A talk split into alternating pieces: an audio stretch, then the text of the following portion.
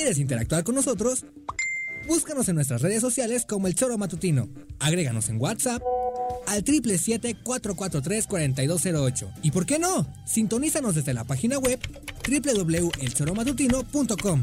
También puedes llamarnos a cabina al 311-6050. De lunes a viernes, de 1 a 3 de la tarde por Radio Desafío. Somos la mejor revista informativa del país. Somos...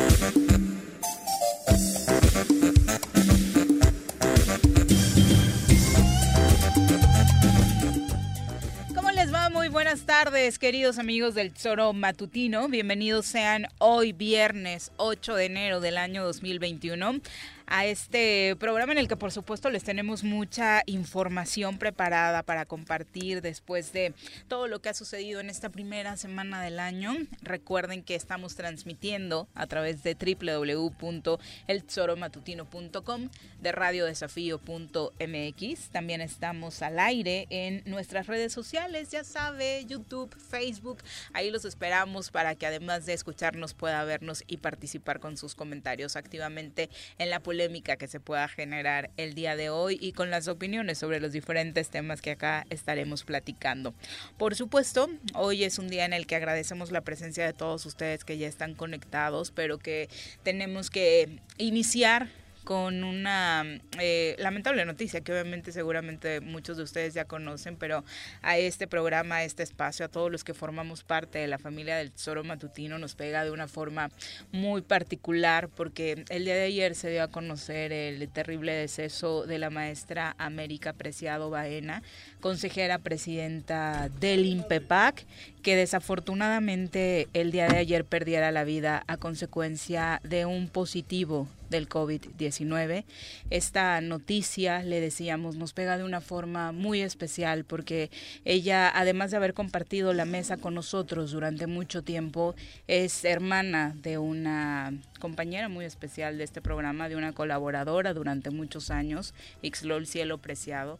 A ella y a su familia les enviamos nuestro más sentido pésame, por y esperamos que este tipo de situaciones que se están dando, que no es la primera, que ya sabemos que muchos de ustedes han pasado por las mismas situaciones, nos hagan reflexionar sobre la conciencia que no solo quienes nos escuchan como autoridades, sino también nosotros como ciudadanos debemos tomar precisamente para cambiar esta terrible racha que el virus del COVID-19 tiene sobre ahora mismo el estado de Morelos. El semáforo rojo no solo es emblemático, el semáforo rojo no es una señal de que no se puede abrir tal o cual negocio, el semáforo rojo debería hacernos conciencia de que desafortunadamente la situación que estamos viviendo es eh, una de las más terribles que al menos acá en el Tesoro Matutino nos ha tocado relatar. Así que Ixlol, Atlaoli Preciado por supuesto, que es otra de las hermanas Preciado que eh, desafortunadamente también se encuentra eh, pues convaleciente precisamente por este tema del COVID-19. Le deseamos a ella y a su familia pues pronta recuperación, ¿no? Eh, señora Rece, ¿cómo le va? Muy buenas tardes. ¿Qué pasó, señorita Arias? Pues le, como dices, consternado, consternados todos acá en la familia del Choro Matutino, porque obviamente se acaba de, morir una persona querida, muy querida, y sus hermanas pues queridísimas, ¿no? Por parte nuestra, yo conozco a Tlaoli mucho, mm. casada con un amigo mío, con pues Aislol, que te digo, cabrón, pues ha sido parte, es parte de esta familia directamente, ¿no? que por el coronavirus no está años. aquí, además, ¿no? Muchos años. Y, joder, y de repente lo de América, pues que es un madrazo, ¿no? Porque bueno, uno se muere. Ya sabemos todos que nos vamos a morir, pero bueno, normalmente estamos acostumbrados a que la gente se muera por, aunque sea rápida, ¿no? Por un accidente o por... Pero esto es nuevo, esto es, esto te deja helado porque es un pinche bichito cabrón que resulta que te dicen tiene y se muere a los cuatro días. Y te quedas jodido, ¿no? Porque se ha salido del catálogo de las muertes. Porque normalmente pues eso hay un catálogo ya establecido que puede ser muy duro cuando es un accidente pero ya ya ya estaba en esto es nuevo en el catálogo de muertes. Y joder pues te dicen tiene coronavirus.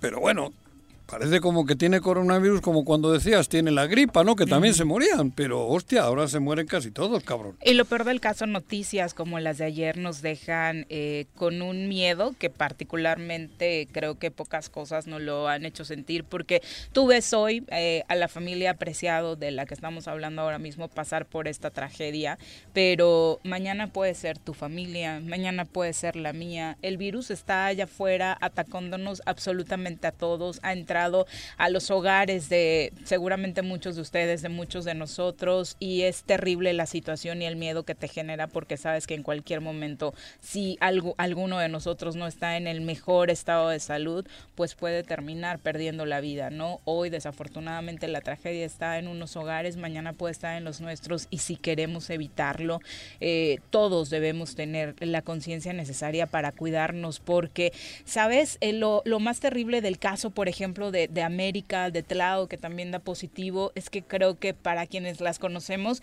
sabemos que son de las personas que extremaron precauciones respecto al COVID-19. O sea, yo, yo sí recuerdo a ambas, por ejemplo, a Tlao, eh, que, que se dedica a este tema de reportear de los medios de comunicación, siendo de las periodistas que salían a la calle con mayores precauciones, el cubrebocas, la careta, eh, guantes, eh, precauciones de todo tipo y, duele muchísimo más que por algún de- mínimo descuido o incluso por eh, algunas personas que hayan sido irresponsables, pues terminen siendo eh, quienes se cuidaron las que paguen las consecuencias, ¿no? Esa, esa situación, por supuesto, termina por lastimar aún más conmovido, por supuesto, al estado de Morelos, porque además del afecto que le pudiéramos tener a América, es una mujer que durante muchos años en diferentes espacios está, eh, ha, ha luchado, luchó por eh, la defensa de los derechos humanos y luchó también por la defensa de los derechos, particularmente de las mujeres. Ahora encabezaba el INPEPAC por las diferentes circunstancias que eh, habíamos vivido eh, tras la salida de Ana Isabel León Trueba. Estuvo ya con mucha experiencia electoral también, pero estuvo en la Comisión de Víctimas del Estado de Morelos, estuvo también en algunos espacios relacionados con seguridad pública, es decir, un currículum muy amplio donde dejó, como muchos de ustedes lo habrán podido ver, eh, afectos muy fuertes y una marca personal eh, de calidad y de profesionalismo por donde pasó, ¿no? Así que, bueno, insistimos, hay que cuidarnos todos. Esto no es nada más que un pequeño ejemplo de lo que esta pandemia nos está haciendo padecer a todos. El otro día escribí, porque digo, hablo en primera persona, aunque suene hasta feo. Iba subiendo a Mer- a Ave- Avenida Morelos y dije, me da miedo. Sentí miedo porque me, me, me imaginé que en las banquetas iban zombies, porque no tenía otra explicación. He visto películas y me- me sentí igual, cabrón. Y ahora les vuelvo. Y hubo algún babas que me dijo, cabrón, eres un ave de mal agüero. No jodas, no soy ave de mal agüero. Somos una, una, una- un- Vamos, creo que estamos haciendo el verdaderamente el ridículo. Porque es un eh, suicidio colectivo. Yo le veía a Tlaoli y le he visto a ella, iban con careta, iban con guantes, cabrón, él- y- e incluso cotorreaba con ella. De verdad, de las reporteras, en el caso Que- de Claudio, pero que el más cuidado se cuidaba, extremo. ¿eh? Yo Incluso, recuerdo sí. y cotorreaba, pareces Sí, sí. astronauta, cabrón, le decía a Tlaoli. Sí, sí. Y todas iban siempre súper protegidas. Pero por otro babas o por otra gente que no sea, que, que, que, que, le ha valido madre, pues está muriendo la gente, cabrón. Porque si te mueres tú por babas, es tu suicidio. Pero cuando provocas todo esto, es, estamos mal. Y, y eso lo decíamos. Ayer o antier tuvimos aquí, el Día de las Enfermeras, tuvimos una chica que, que nos narró Un panorama un terrible. panorama terrible, cabrón. Y ahora sabemos que tenemos infinidad de conocidos que están jodidos y que nos va a tocar, que nos va a tocar a todos. O sea, algunos tendrán la suerte de que, bueno, de que les pase por encima, pero queden vivos. Pero, madre mía, cabrón, hagamos algo. Yo entiendo que todos estamos necesitados, por eso salgo yo también. Yo tengo que salir porque tengo que conseguir mantenernos económicamente. Pero joder, lo que no se puede permitir es que seamos tan pendejos de, no darle la importancia que tiene a este virus que nos está matando. Y que este no está en el catálogo de las muertes, cabrón. Este es algo y por eso no hay forma de controlarlo. Es un estado de guerra el que estamos viviendo. Así nos lo planteaba la enfermera hace un par de días, como cuando en plena guerra te llegan heridos, personas a punto de morir por todos lados, ya no tienes espacio para recibirlos. No tienen anestesia le, le, cortan el brazo. Ya no hay personal para atender, ya no hay insumos, en fin, e, es eso, un estado de guerra, pero un estado de guerra que nosotros podemos controlar. Cuando está la guerra, por supuesto, pues tú no puedes ir y parar el bombardeo, ¿no? Pero en este caso, afortunadamente, lo único eh, positivo que podemos encontrar es que sí depende de cada uno de nosotros, de los cuidados que tengamos y de nuestra conciencia hacia los demás. Mucha gente habla de empatía, pero eh, no sé, creo que en otro tipo de situaciones, sí, la empatía del mexicano logra verse, la solidaridad y demás. En esta pandemia, la verdad es que muy poco, porque sí nos corresponde cuidarnos y cuidar al de al lado, cuidar a nuestras propias familias y no lo estamos haciendo. Hay que ser críticos también con nuestro propio accionar. Hoy hay que cuidarnos más que nunca, extremar precauciones y prácticamente sí, con cosas toca andar como e, esas personas que tú decías son astronautas o parecen astronautas en la calle porque el virus está por todos lados. Parece incontenible hoy. Está por todos los lados porque nosotros... Pero además voy a remarcar otra cosa. Por culpa del puto gobierno de mierda que tenemos en Morelos. Porque también es verdad, cabrón. Porque no han hecho nada. Hace nueve meses se les avisó. Se les dijo, se les puso en su puta mesa unos papeles los empresarios diciéndoles lo que iba a ocurrir. Y les ha valido madre, ni aparece, ¿ya apareció? No. No apareció el gobernador. Mm. Cabrón. Es que es, ya no tiene, esto no tiene, no tienen vergüenza, cabrón. No tienen puta vergüenza. No hay nadie al frente del Estado. No hay nadie. Eh, es que es verdad. Y dirán, ¿por qué te metes con el gobierno del Estado? Claro, porque no están, cabrón. Y se están muriendo los habitantes. Si, si tú en tu ¿Y casa dónde está nuestro líder, el administrador, el que se, supone debería ser en tu casa se, están muriendo los hijos y la ¿A quién le ¿Dónde están los papás, cabrón, no? Porque los hijos no pueden quedarse solos en casa sin que comer, ¿no? No aparece el gobernador y se están muriendo. No está, de verdad les digo, no estoy dramatizando. Está cabrón. Está cabrón saturado Morelos, no hay oxígeno. Y lo terrible que ha sido... Y no aparece el cabrón del gobernador. Muchos ya están poniendo de la mesa el asunto de incluso poder posponer las elecciones, dada la situación de lo que está sucediendo en Morelos. Obviamente esto no podría darse eh, de, de, manera de entrada, eh, pero sí me parece hasta una falta de respeto, ¿sabes? O sea, todos los partidos viviendo este año electoral como si fuera un año cualquiera, como si el COVID no existiera, organizando eventos, haciendo llamados para votar por su partido, como si solo la política fuera importante hoy y no esta terrible enfermedad que está acabando con mucho de nosotros. Pero bueno, eh, ellos siguen teniendo sus actividades, ellos siguen por ahí luchando eh, en algunos casos para que las dirigencias de sus partidos no se salgan con la suya. Tal es el caso de Morena. Ayer les decíamos, se dio este consejo estatal y ¿a qué resolución llegaron? Pues la alianza con el PES no va, al menos eso es lo que dijeron los consejeros. De entrada, esto es lo que señalaba Gerardo Albarrán el día de ayer tras esta realización del consejo. Este, un día fundamental para la vida interna del partido en Morelos.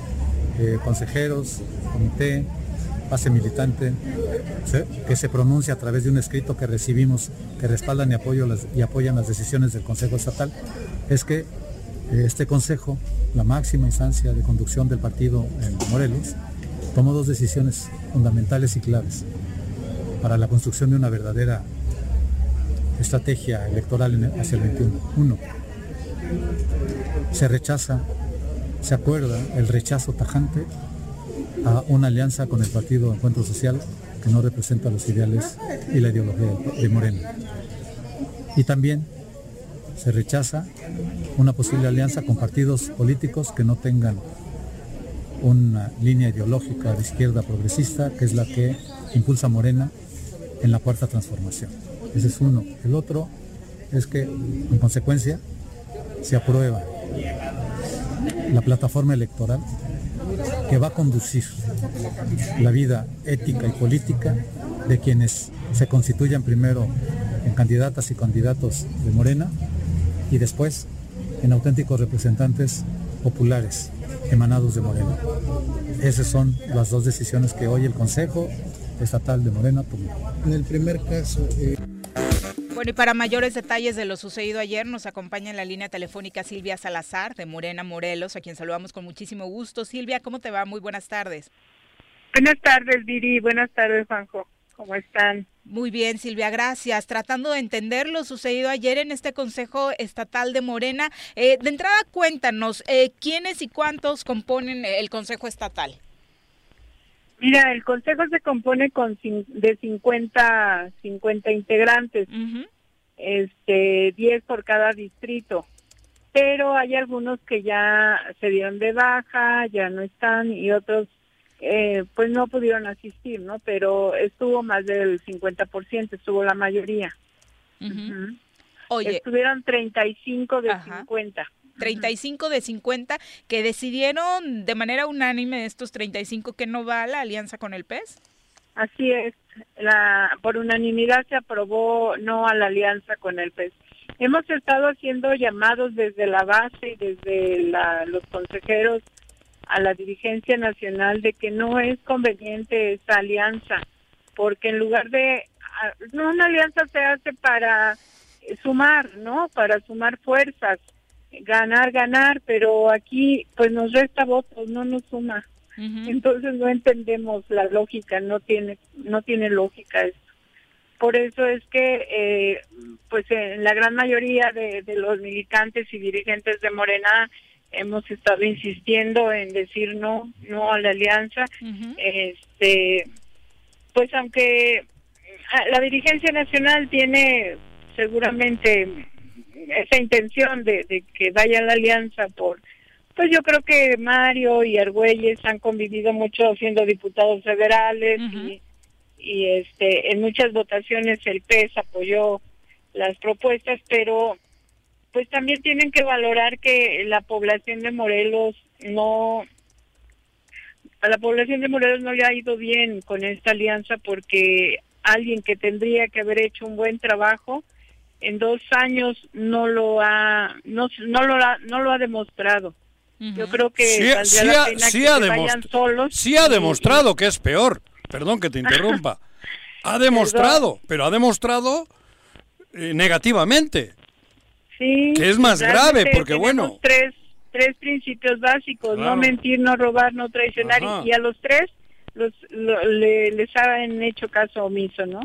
Este, pues si de verdad tienen mucha intención de apoyar la cuarta transformación, yo creo que tendrían que ir solos, ganar, mantener su registro y demostrar que realmente están por un cambio en el país y en el Estado. Y entonces en el 2024 pues puede ser que a lo mejor ¿verdad? Este pudiera darse una alianza, pero ahorita no no no hay no hay manera de que sea aceptada aquí en Morelos. Y luego peor cuando van en alianza con el PRI, el PAN y, el PRD en Hidalgo. Exacto. No, no hay lógica, no hay congruencia. Ahora te preguntaba sobre la conformación del Consejo para tener en cuenta la validez de la decisión que ayer tomaron, Silvia. Esto puede ser como que pues a ustedes se les ocurrió hacer esta votación, se hizo, ganaron, muy felices aquí en Morelos, pero ¿qué repercusión va a tener en esta decisión que se había tomado a nivel nacional? La dirigencia nacional tiene que escuchar a, la dirigencia estatal, a las bases de, Morena. Tiene, no, a la única que, que, ha venido, con la que ha venido platicando es con Eddie Margarita. Y aunque Eddie Margarita es de Morelos, pero ella es una consejera de 50. Ella además de ser consejera estatal, es consejera nacional e integrante del Comité Ejecutivo Nacional, pero es ella. Aquí en, en este en el estatal, pues la mayoría no llegó, no llegaron algunos ayer por varias razones, pero la mayoría llegó y la mayoría dijo no, no porque, este, pues por todo esta, mira, desde que, que asumió el gobierno, creímos que a pesar del error de, de, de Cuauhtémoc cuando dijo que él ganó por sus propios méritos, Ajá. este creímos que en los hechos iba a hacer otra cosa, pero ni siquiera no ha hecho nada, no no por la militancia de Morena, mm, porque nos dio una patada y nos dijo no queremos con Morena nada, sino por por el- la gente que gobierne bien, eso es lo que más duele.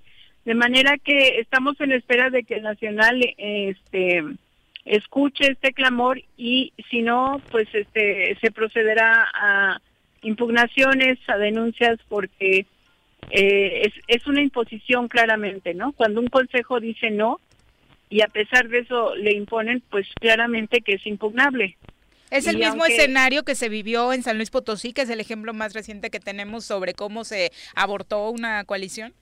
Eh, Así es, estamos este, trabajando en la misma ruta y este y por eso Eddie Margarita se apresuró a tener la rueda de prensa con Argüelles y con el Panal. con Ah, el Alianza, Panal, sí. El de hace tres días. Que el panal nada tiene que ver con este con esta bronca, obviamente, ¿no? Pero, pues sí, no, no, el Panal no, pero ah, este, perdón, sí. pero se adelantaron, no estuvo ahí nadie del consejo y los que estuvieron acompañaron acompañando a Eddie por parte de Morena, pues son a los compañeros que les ha prometido candidaturas, entonces lógico, pues hay compañeros que dicen, pues eh, tengo que Egoísmo, ¿no? Egoísmo. Entonces la 4-3 no les preocupa. Así es, así es. Su chamba Entonces, sí. Pues eh, Por eso luego el este, Morena también hay, también critican a Morena porque sigue habiendo gente que está actuando de manera egoísta.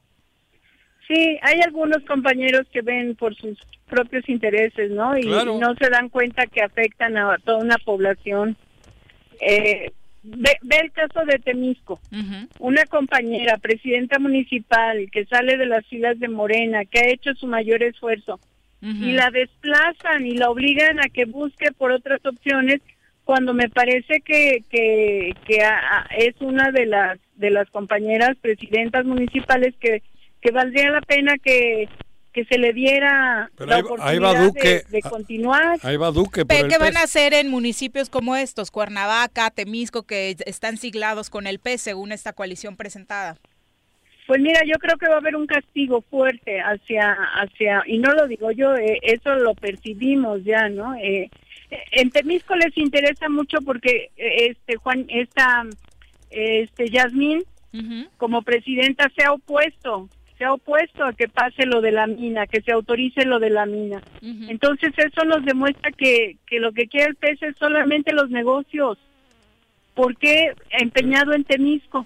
Si hay buena can- buena buena presidenta que ha estado del lado. Pero- del, del pueblo al no permitir la mine eh, que se que se apruebe la minería, entonces ahí le ponen el ojo.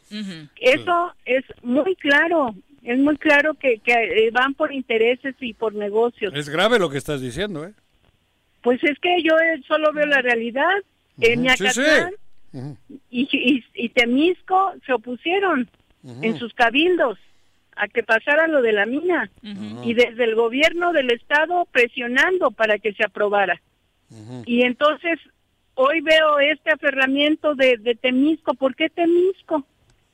¿Por qué Temisco? Entonces, pues atrás de todo esto hay, hay cosas que no se alcanzan a ver, pero entonces tenemos que luchar para que en Morelos no vuelvan a pasar cosas que vayan contra el pueblo. Silvia, contra eh, el pueblo. pero bueno, profundizando un poco más, yo he sido crítico los dos años, sigo siendo crítico porque creo que tengo que serlo por obligación y por conve- convencimiento, pero ustedes en Morena hasta hace poco han traído una división entre los rabines, ustedes, en fin, y ahora, ahora, curiosamente, parece que este Argüelles ha logrado lo que nunca, ¿no? Que haya una unidad en esta morena para pues para que no ocurran más catástrofes.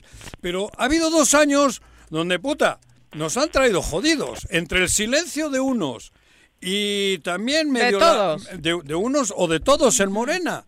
Y ahora de repente nos sentimos los que simpatizamos y no, viendo de que ha, ha- ha habido dos años de, de- de- de eso, de silencio sepulcral, viendo que era una tragedia lo que se estaba mascando en, en Cuernavaca y en el... No en Cuernavaca, en Morelos, perdón. Sí, Silvia. nosotros hemos estado en la misma ruta. Nosotros le hemos estado insistiendo al comité estatal que, que, que tenía que salir a, a hablar, a denunciar, a hacer ante tantas cosas que han pasado en Morelos, que tenían que abrir y hacer. Es el segundo o tercer consejo que hacen en cinco años. Este, pedimos vida vida orgánica en el partido, por eso el plantón. Nosotros hemos seguido la misma Entonces, ruta. pues, Es hoy el comité Sí. el que se está acercando a la ruta que nosotros estamos caminando porque también es- afectó de alguna manera su liderazgo. Eh, que eso nos, nos ha unido, nos ha acercado, pues sí, nosotros por el interés de, de que Morena esté la- del lado del pueblo y la dirigencia a lo mejor por el que hoy les ha tocado ser afectados, pero hoy estamos todos en la misma ruta. Desafortunadamente, no hubo eh, cambio de dirección en su momento, que si no ya serían otros los actores, ¿no? ¿Quién le, quién le cuestionó a los diputados y diputadas de Morena que le hayan aprobado el endeudamiento a, a este al gobierno del estado? ¿Quién les llamó la atención? Hasta hoy estamos, vamos a presentar y estamos presentando en la Comisión de Honestidad y Justicia que se haga una revisión. Para eso es una dirigencia, para meter orden. Entonces, hoy estamos todos en la misma ruta. Desafortunadamente tarde un poco porque pasaron cinco Tarde. años que no nos escucharon, que no nos escucharon y, y este y hoy pues están teniendo que entender que o vamos Silvia. juntos o esto no eh, va a tener solución. Ustedes también confundieron. Ustedes estuvieron en el gobierno, ¿eh? Digo, Rubalcaba y tú y un grupo importante de auténtica gente de izquierda.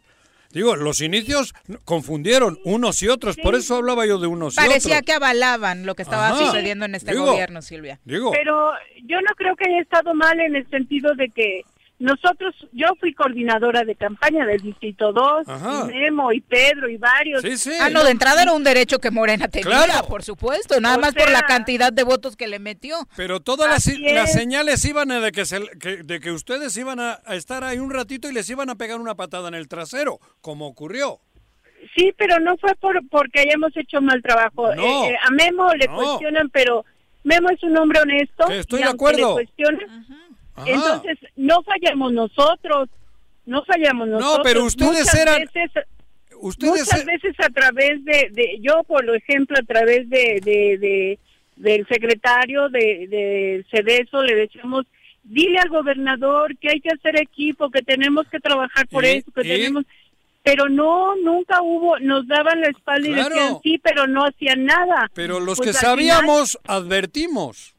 Sí sí eh, igual muchos Estaban votaron por este gobernador creyendo que iba no teníamos otra opción en el en el 18 porque estaba Ajá. Rodrigo enfrente y y, y no, e- sé- no qué un- hubiese sido peor, cabrón. sí Digo, ahora viendo las cosas. No, pero digo, la- el pueblo que votó por él no falló el No, pueblo Andrés no. falló No. confiamos son ellos los que han fallado pero sí fallaríamos nosotros si permitimos que continúen por eso, eso es la, la clave. Que por eso digo que ahora, qué bueno que en el grupo Morena, en ustedes, pues hay una, un criterio unificado.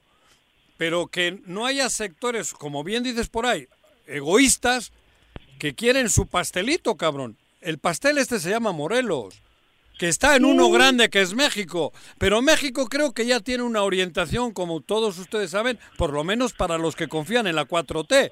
Pero aquí en Morelos estamos hechos una verdadera piltrafa. Sí, y Morelos más. no se merece que sigamos en esta situación, merece otras cosas. Por eso creo que hoy eh, yo haría un llamado a la población, más que a los militantes, a que a que a que voten correctamente, a que eh, vean a la persona.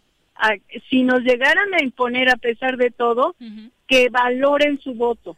¿Quién va a ser un buen gobierno? ¿Quién va a ser un, un- eh, alguien que pueda comun- eh, tener comunidad, comunicación con la gente?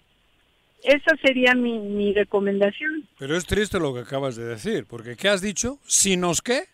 Sí nos. ¿Perdón? Que es triste escuchar lo que acabas de decir, porque acabas de dar tú una expresión que dice si nos imponen o como has dicho. Si llegaran a pesar de todo Ajá, imponer, eh, ajá, oh. que nosotros vamos a luchar con todo legalmente, político, todo, Ah. para que no se dé. Pero si llegaran a imponer esos candidatos, será la población la que ponga a cada quien en su lugar. Si llegan a imponer, se resquebraja mucho de lo que traigo en mi corazón, cabrón. Y como a mí, a muchos. Sí, sí, por eso te- estamos, eh, seguimos dando la lucha y vamos a seguir dando la lucha. Varios compañeros, las bases en todo el estado están haciendo ese llamado y qué bueno que hoy los consejeros estatales también están a la altura y ayer este, unánimemente salieron a- en- aprobando la no alianza, mandando este llamado a- al nacional y digo ojalá y más se sumen, ojalá y Eddie nos diera la cara para que este, Han tenido escuchara. comunicación con ella, Silvia, porque la verdad es que también el miércoles les mandó indirectas. Dijo que todos ustedes que están en contra de la coalición no están respetando el apoyo a Andrés Manuel López Obrador, porque lo que Andrés Manuel López Obrador lo que necesita es esta alianza. Pues eh, Andrés Manuel no, no ha dicho nada, no nos ha venido a decir que apoyemos a Argüelles y él mismo lo dijo, yo pedí licencia al partido y no me voy a meter, él lo ha dicho, entonces Claro. Que hoy tomen ese argumento para decir que es Andrés Manuel el que quiere imponer, me parece que es un argumento no válido. Y ella como enlace del Nacional tuvo que venir a escuchar a todos, no a venir a imponer. La verdad, ella está negociando posiciones para ella y algunos Uy. municipios que a ella le interesan. Uy, no grave. está viendo a la mayoría. Eh, pocos, eso pocos lo ubicamos, Silvia. ¿De qué grupo? de ayer. ¿De qué grupo ¿De dónde es? ¿De qué apareció? municipio? ¿Hace cuánto está con Morena? Esta chica. Eddie es fundadora, Ajá. pero no ha- no es así como de un equipo. Ella ella este eh, Va es por la suya. Cuautla, pero ya como enlace llegó y en lugar de venir a unificarnos, a- le llamábamos y le decíamos que tenemos que sentarnos unos y otros, tú que vienes como enlace, tienes que ayudar. No, llegó a prometer candidaturas. Y eso es lo que hoy está haciendo que algunos... No que eso hacía el PRI. No que eso hacía Pues el eso PRI. hacía el PRI. Y como ¿no? delegada, ¿qué peso tiene? Efectivamente, legalmente, ¿cuál es su función? ¿Tiene Su peso lo que de- ella pueda decidir? No, lo que pasa es que Mario eh, está delegando, eh, él no quiere venir a darnos la cara, entonces eh, se le hace muy fácil que venga ella y ella opere lo que allá están decidiendo, pero eh, falta ver eh, todas las impugnaciones que van a llegar y eh, qué nos van a contestar de la Comisión Nacional de Honestidad y Justicia. Este, vamos a hacer nuestra lucha hasta el final, porque creo que Morelos se lo merece y, y Morena no puede darle la espalda al pueblo de Morelos. Oye, finalmente han hablado con Mario, con Citlali, este acercamiento, bien dices que ha mandado una delegada, pero de, alguno de los consejeros ha tenido oportunidad de hacerle estos planteamientos personalmente a algunos de los integrantes de la nueva dirigencia nacional. Sí, eh, Gerardo, pues con directamente allá con Mario, ¿no? Estuvieron en las mesas de discusión. Nosotros hemos hablado con Berta Luján, presidenta del Consejo. Y Tlali, pues ha- ha- había estado un poco guardada porque le dio COVID, le dio, este, se, se contagió y estaba, estaba un poco aparte, pero con Berta hablamos, con Berta Luján, y hemos hablado con algunos este, integrantes del comité. Pero este pues vamos a seguir insistiendo en esta en esta decisión quienes llevan la mesa son este pues tiene que estar Gerardo Albarrán en esas mesas y él es el que se levantó de la mesa y dijo no aceptamos la alianza no en esos términos. Oye, nos preguntan varios del público de algunas especulaciones que se están dando en redes sociales sobre la posible llegada a Morena de personajes como Amado Orihuela, que hay de cierto. No hay nada todavía confirmado lo- hoy lo leí Ajá. y la verdad este se me hace descabellado ese asunto. Este pero no está nada confirmado no este hoy precisamente son fueron está haciendo los registros en eh, en la- aquí en la Ciudad de México. Ahorita vengo de regreso de la Ciudad de México. Hoy fue para cinco estados el registro para las diputaciones federales para el tema de las de las encuestas, ¿no? De los eh, diputados federales por distrito. Ese es otro Eh, punto, Silvia, ya para concluir, todo esto que están viviendo internamente, que si coalición sí, que si coalición no, va a hacer que se retrase todo el tema de la elección de candidatos mientras otros partidos o coaliciones incluso van tomando ventaja. Va paralelo. Estamos dando la batalla con este tema y estamos también trabajando en, en las propuestas para la- las diputaciones. Los eh, todavía no sale la convocatoria para las candidaturas locales. Ahorita salió solo la, la candidatura para lo federal, pero estamos trabajando a la par, no estamos esperando. Ya hay muchas propuestas en los municipios y lo único que pedimos es piso parejo, que, que se registre la gente y que se hagan las encuestas, la selección como debe ser, sin que haya acuerditos en las mesas. Silvia, antes de entrar contigo, hemos tenido un tema triste, doloroso, de lo que se está viviendo con la, con la pandemia. Ya Sí. nos, nos ha llegado, nos, ha, nos está pegando diariamente a gente querida, gente conocida y nos va a tocar. Pero antes de entrar tú, me, me salió del alma decir que es una pinche vergüenza que no haya gobierno, cabrón. Que en estas circunstancias ni aparece el gobernador. Y algo, algo hay que hacer. Alguien tendrá que decir en México algo. Porque está acéfalo Morelos, pero está acéfalo en un estado de guerra. No hay, no hay, no hay quien Nos, dirija esta nos madre, vinieron a bombardear literal y no Y- hay un y- líder para hacer el contraataque. Y ustedes son parte importante de esto y algo habrá que hacer. El gobernador ni está en Morelos.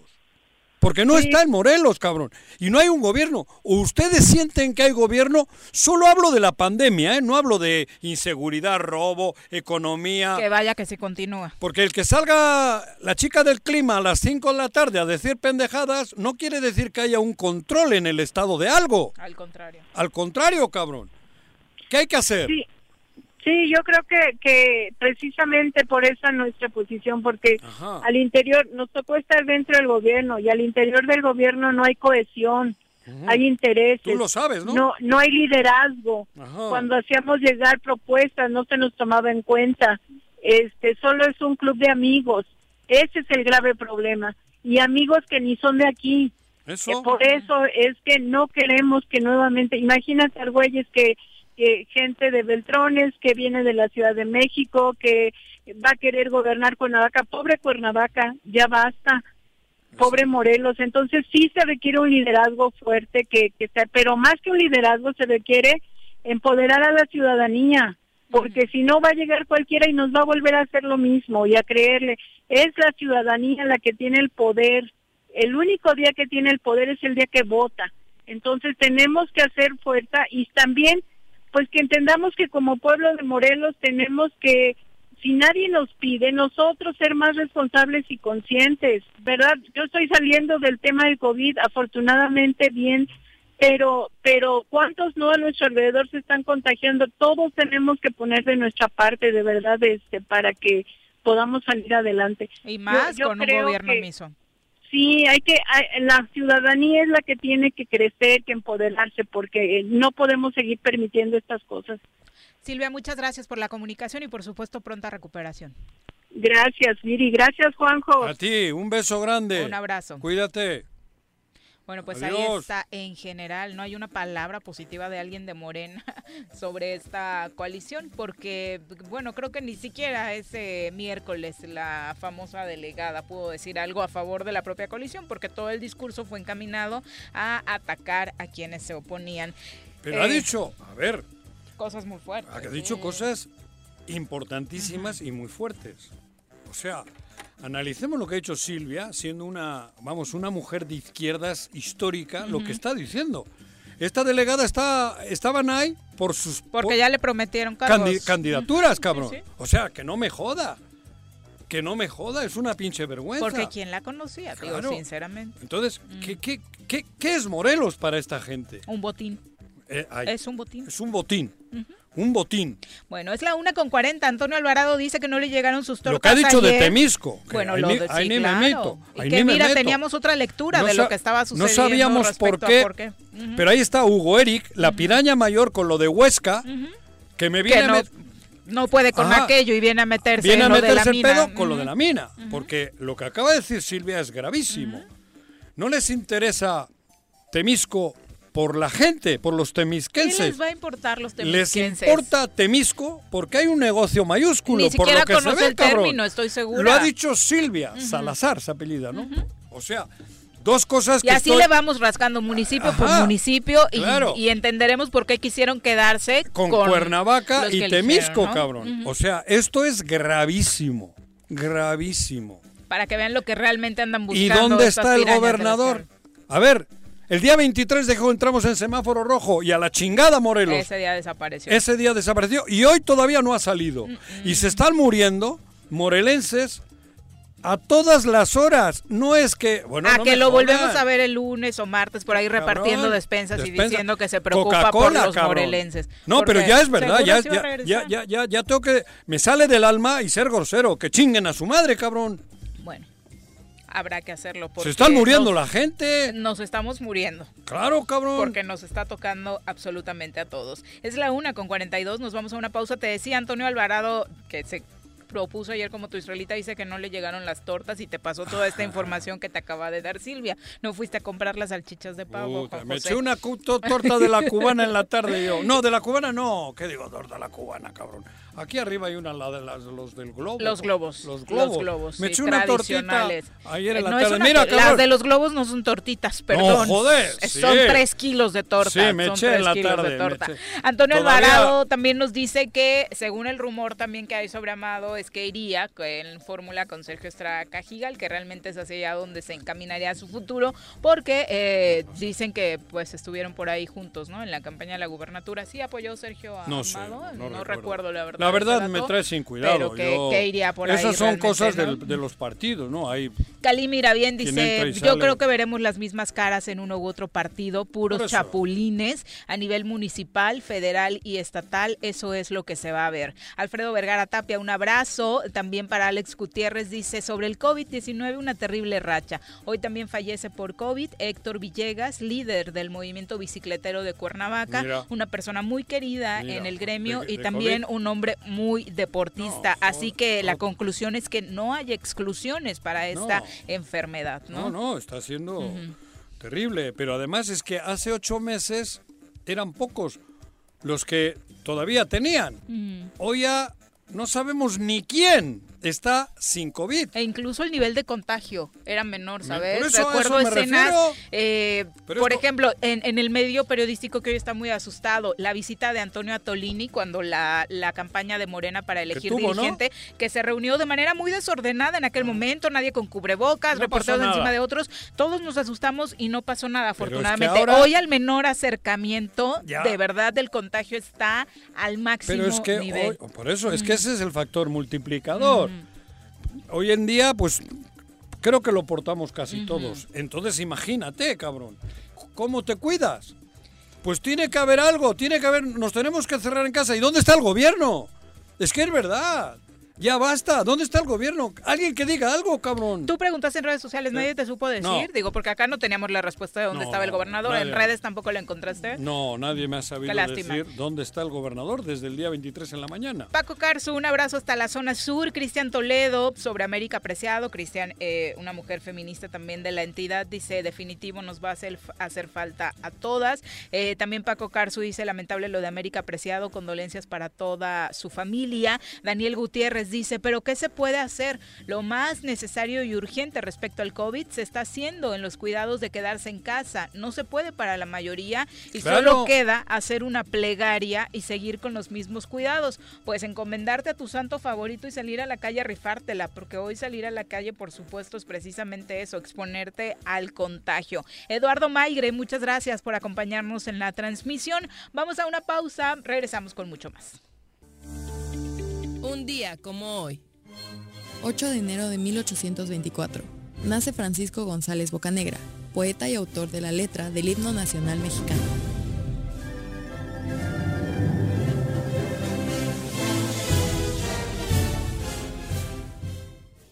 Quédate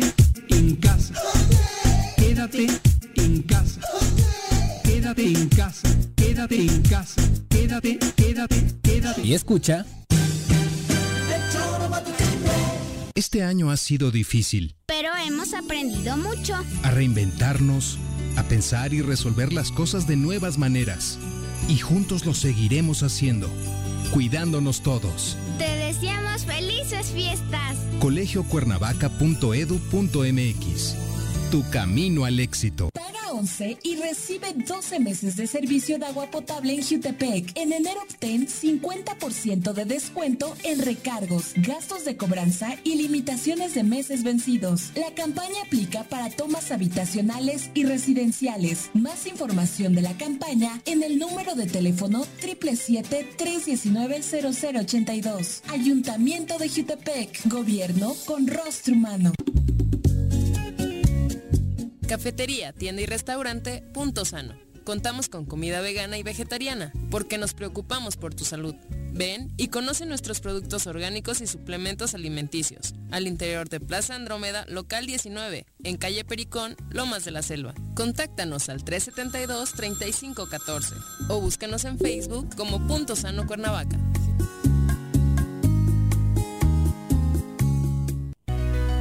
En Morelos las y los diputados trabajan por leyes con justicia social y de beneficio para todos. A partir de este año, las actas de nacimiento no pierden vigencia, así que ya no tendrás que gastar más para realizar tus trámites. Con acciones como esta, Morelos avanza. 54 legislatura. Congreso del Estado de Morelos. Si quieres consentir a tu mascota, el mejor lugar para hacerlo es Clínica Veterinaria Mundo Mascota. Contamos con consultas, medicamentos, accesorios, alimento y servicio de pensión. Además, tenemos servicio a domicilio. Ubícanos en Avenida 10 de Abril, número 1210, Colonia Granjas, o llámanos al teléfono 169-2128. Clínica Veterinaria Mundo Mascota. Contribuciones son fundamentales para continuar prestando servicios públicos de calidad en Jutepec. En enero obtén 14% de descuento en el pago de tu impuesto predial, 50% a favor de jubilados y pensionados, personas de la tercera edad, discapacitados y madres solteras. Más información en el número de teléfono 777-404-3581, extensión 306 o al correo electrónico predial arroba jutepec.gov.mx. Ayuntamiento de Jutepec, gobierno con rostro humano. Quédate en tu puta, quédate en tu puta casa. Quédate. Y escucha.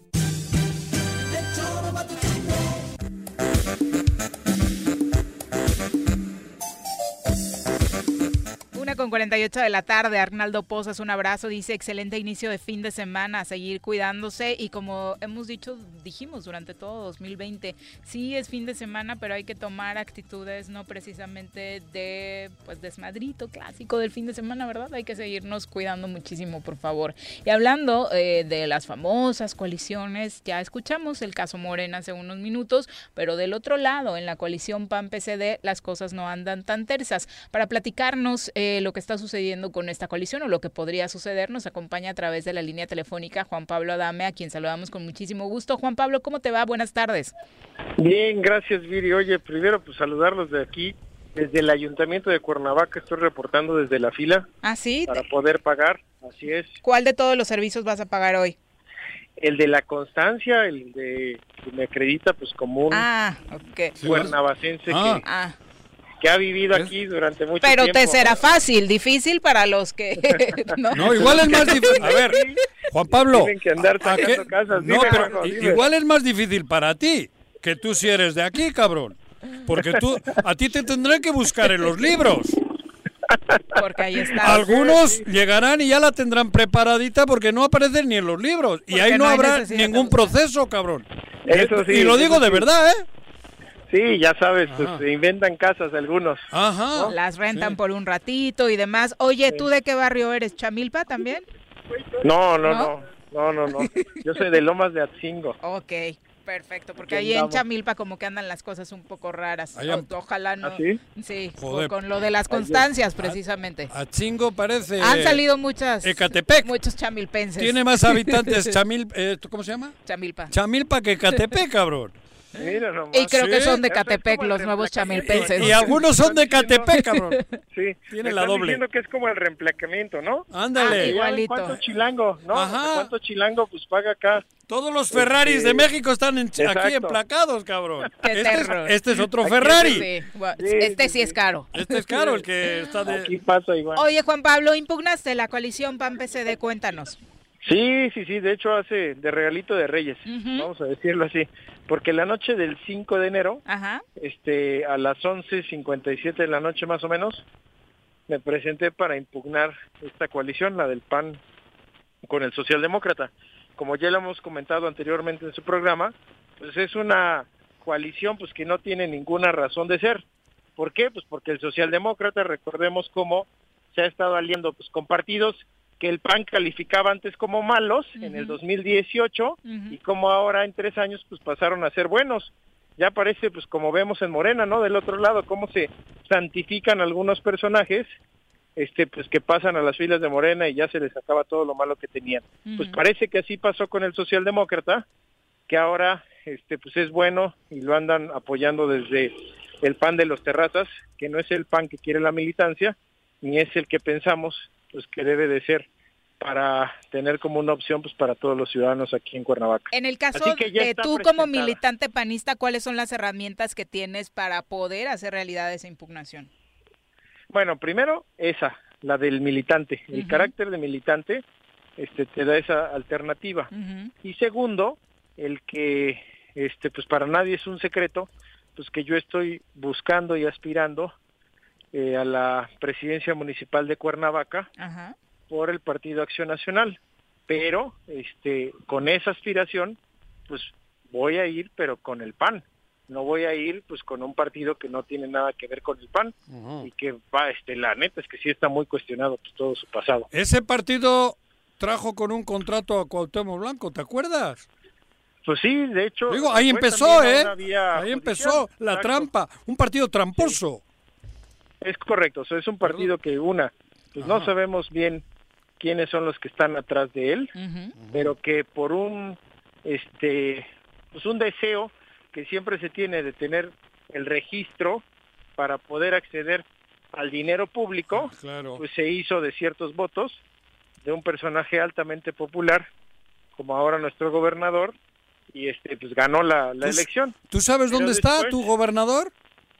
No, ¿dónde anda? No sé, te pregunto. Andamos investigando Andamos- desde el 23 de diciembre. El 23 de diciembre No nadie, sabemos nada nadie- de él. nadie nos puede orientar. Igual ustedes sabían algo.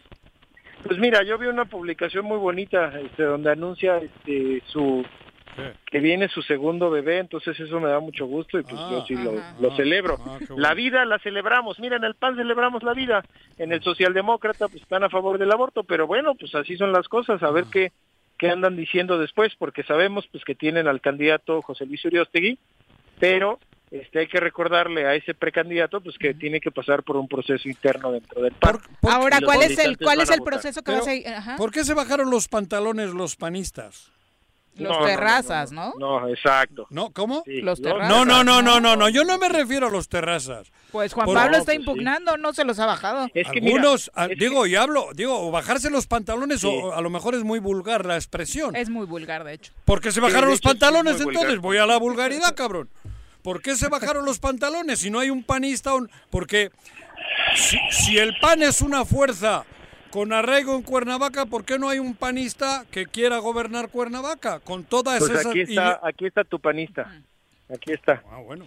Estás hablando con él. Ah, ¿Por bueno. qué? Precisamente por eso. O sea, Ajá. porque yo no voy a permitir pues que este el PAN sea también rentado y puesto a disposición eh, de alguien que no comparte los principios, que no comparte los principales postulados del PAN. Que no tiene la Estoy culpa él, cuidado. ¿eh? Que, que él no O tiene sea, la culpa. No, no, no, él Ah, no digo, tiene la culpa. Claro. Pero este si el panismo está listo, está dispuesto para poder participar en esa asamblea o en ese centro de votación, Ajá. este porque mira, les voy a decir cuál es lo grave de todo esto. Dinos, Juan El Pablo. proceso electoral empezó el 2 de enero, el de la precampaña.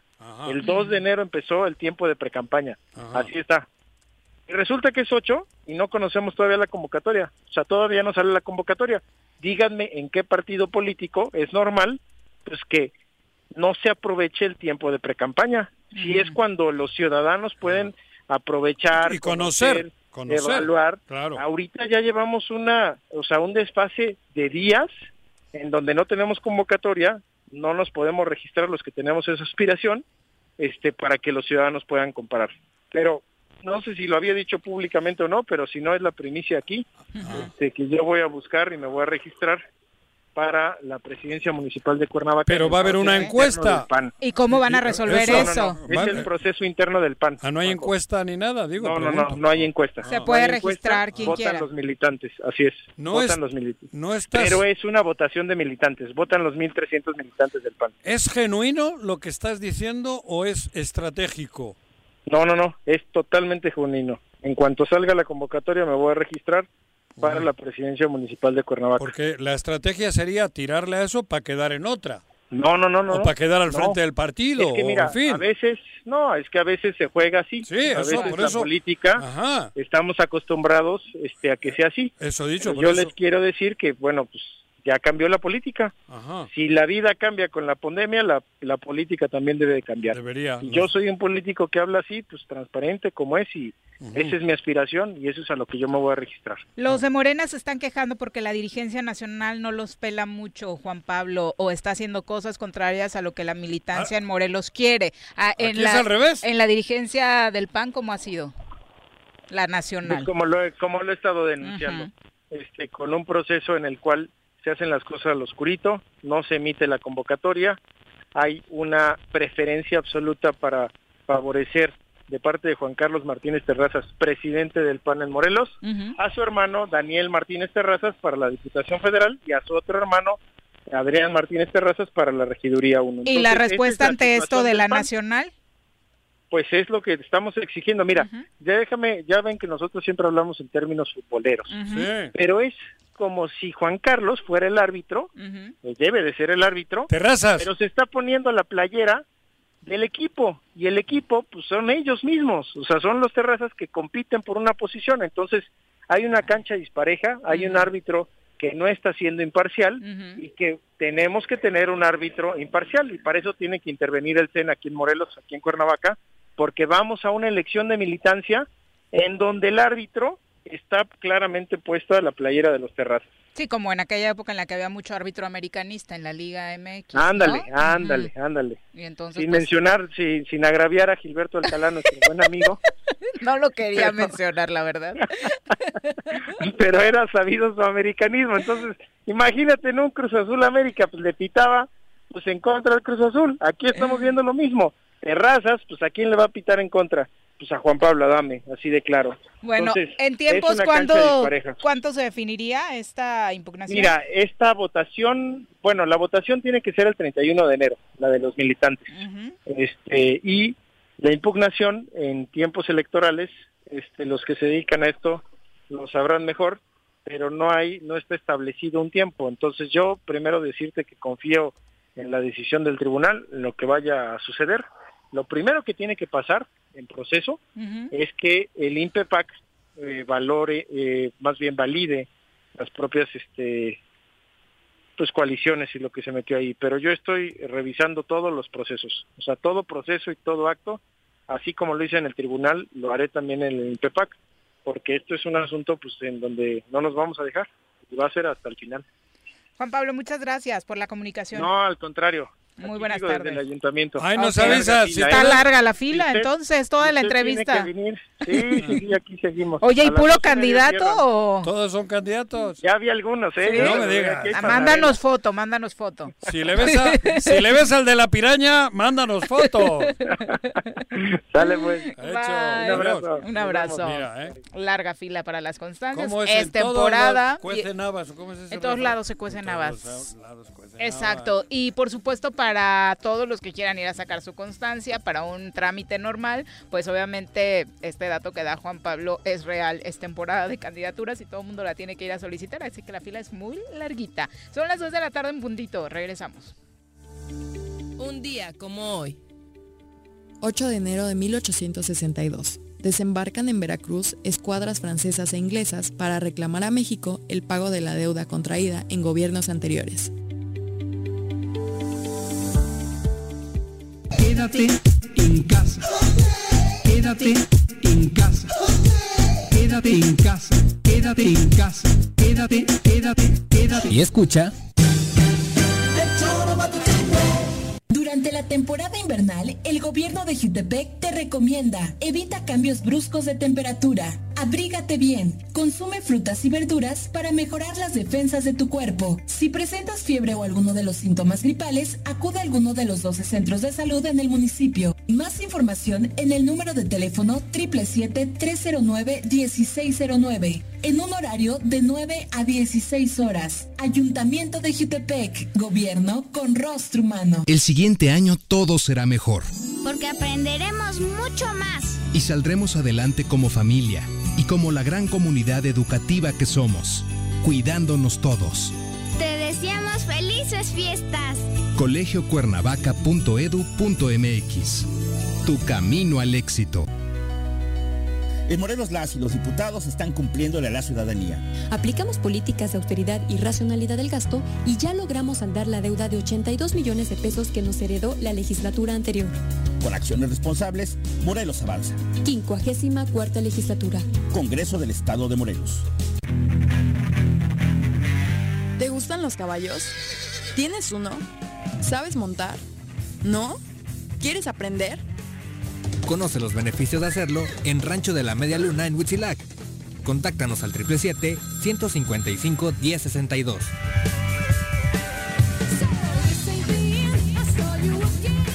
A pesar de el gobierno con rostro humano de Jutepec continúa apoyándote. No estás sola. En la instancia municipal de la mujer te proporcionamos asesoría jurídica y orientación psicológica. Comunícate al número de teléfono 777-320-3030. Ayuntamiento de Jutepec. Gobierno con rostro humano.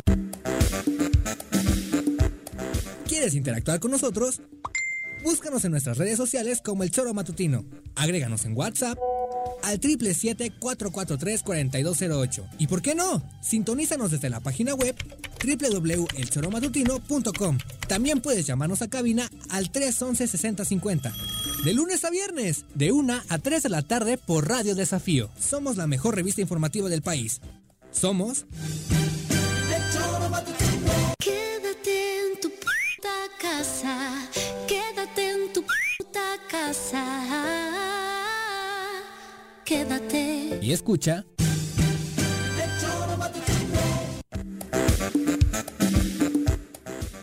Gracias por continuar con nosotros. Son las 2 con 3 de la tarde. Un abrazo para Jesús Martínez. Eh, querido regidor, un abrazo. Gracias por los saludos y por estar en sintonía con nosotros. Esperamos pronto poder platicar. Por cierto, también saludos a todos los que por ahí están eh, pues enviando buenos deseos de fin de semana. Esperemos que para ustedes también así lo sea. Aunque, pues por supuesto, la situación de la pandemia hace que tengamos nuestros cuidados. Como les decíamos antes de ir a pausa, hoy también la diputada Blancanieves Sánchez, diputada por Nueva Alianza en Morelos, dio a conocer que tiene COVID-19 a través de un tuit en el que señaló, he decidido hacer público que he dado positivo a COVID-19, tomé todas las precauciones personales, laborales y familiares y no fue suficiente.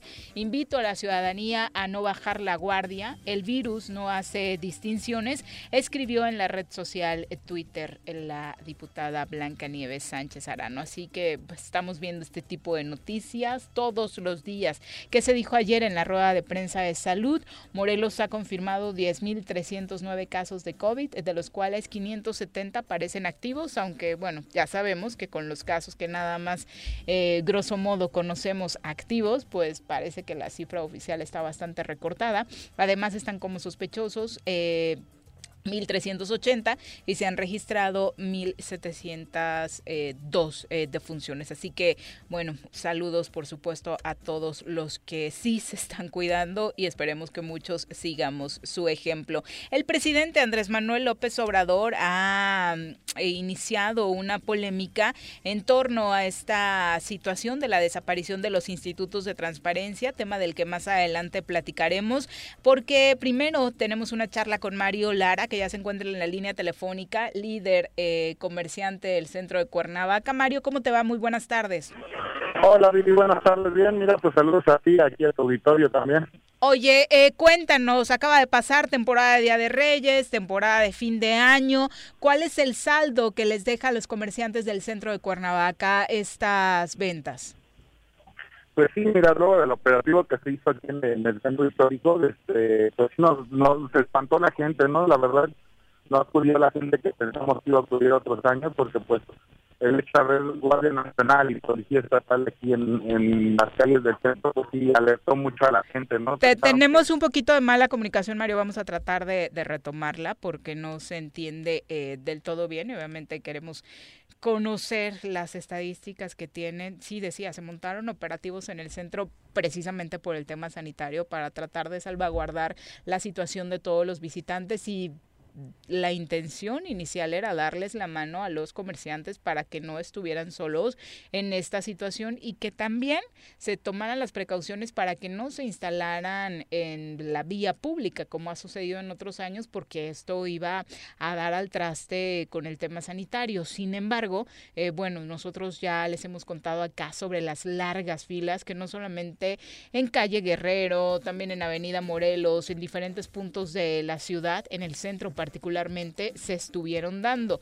Caso contrario, en cualquier otro año pues nos hubiera alegrado mucho que las ventas estuvieran fuertes, que a los comerciantes les fuera bien. Sin embargo, bueno, sabemos que estamos en un año muy complicado y por eso es importante guardar las precauciones necesarias. Mario, platicamos, eh, retomamos la, comunicación. Eh, nos decías.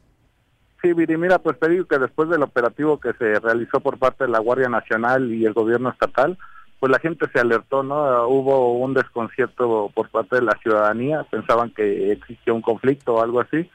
Ya ves que la presencia de la Guardia Nacional y siempre es cuando hay algo trágico o cuando ya sucedió algún delito dentro de lo que es el Estado, ¿no? Es por eso que la gente pues estaba alarmada, ¿no? De, de- la presencia pues de, de- los elementos de seguridad estatal y, y, este y lo que era la Guardia Nacional. Y, y ya que no hubo un comunicado por parte ni, ni del gobierno del estado ni del ni de la delegación Morelos de, de la Guardia Nacional pues sí había un este cierta incertidumbre no por, por la gente. Si no se inhibió las ventas eh, realmente pues que no se hayan hecho las las este, las cosas correctamente para que pues pudieran la, la ciudadanía estar eh, informada más que nada ¿En qué promedio podríamos decir comparado con otros años eh, bajaron las ventas, Mario?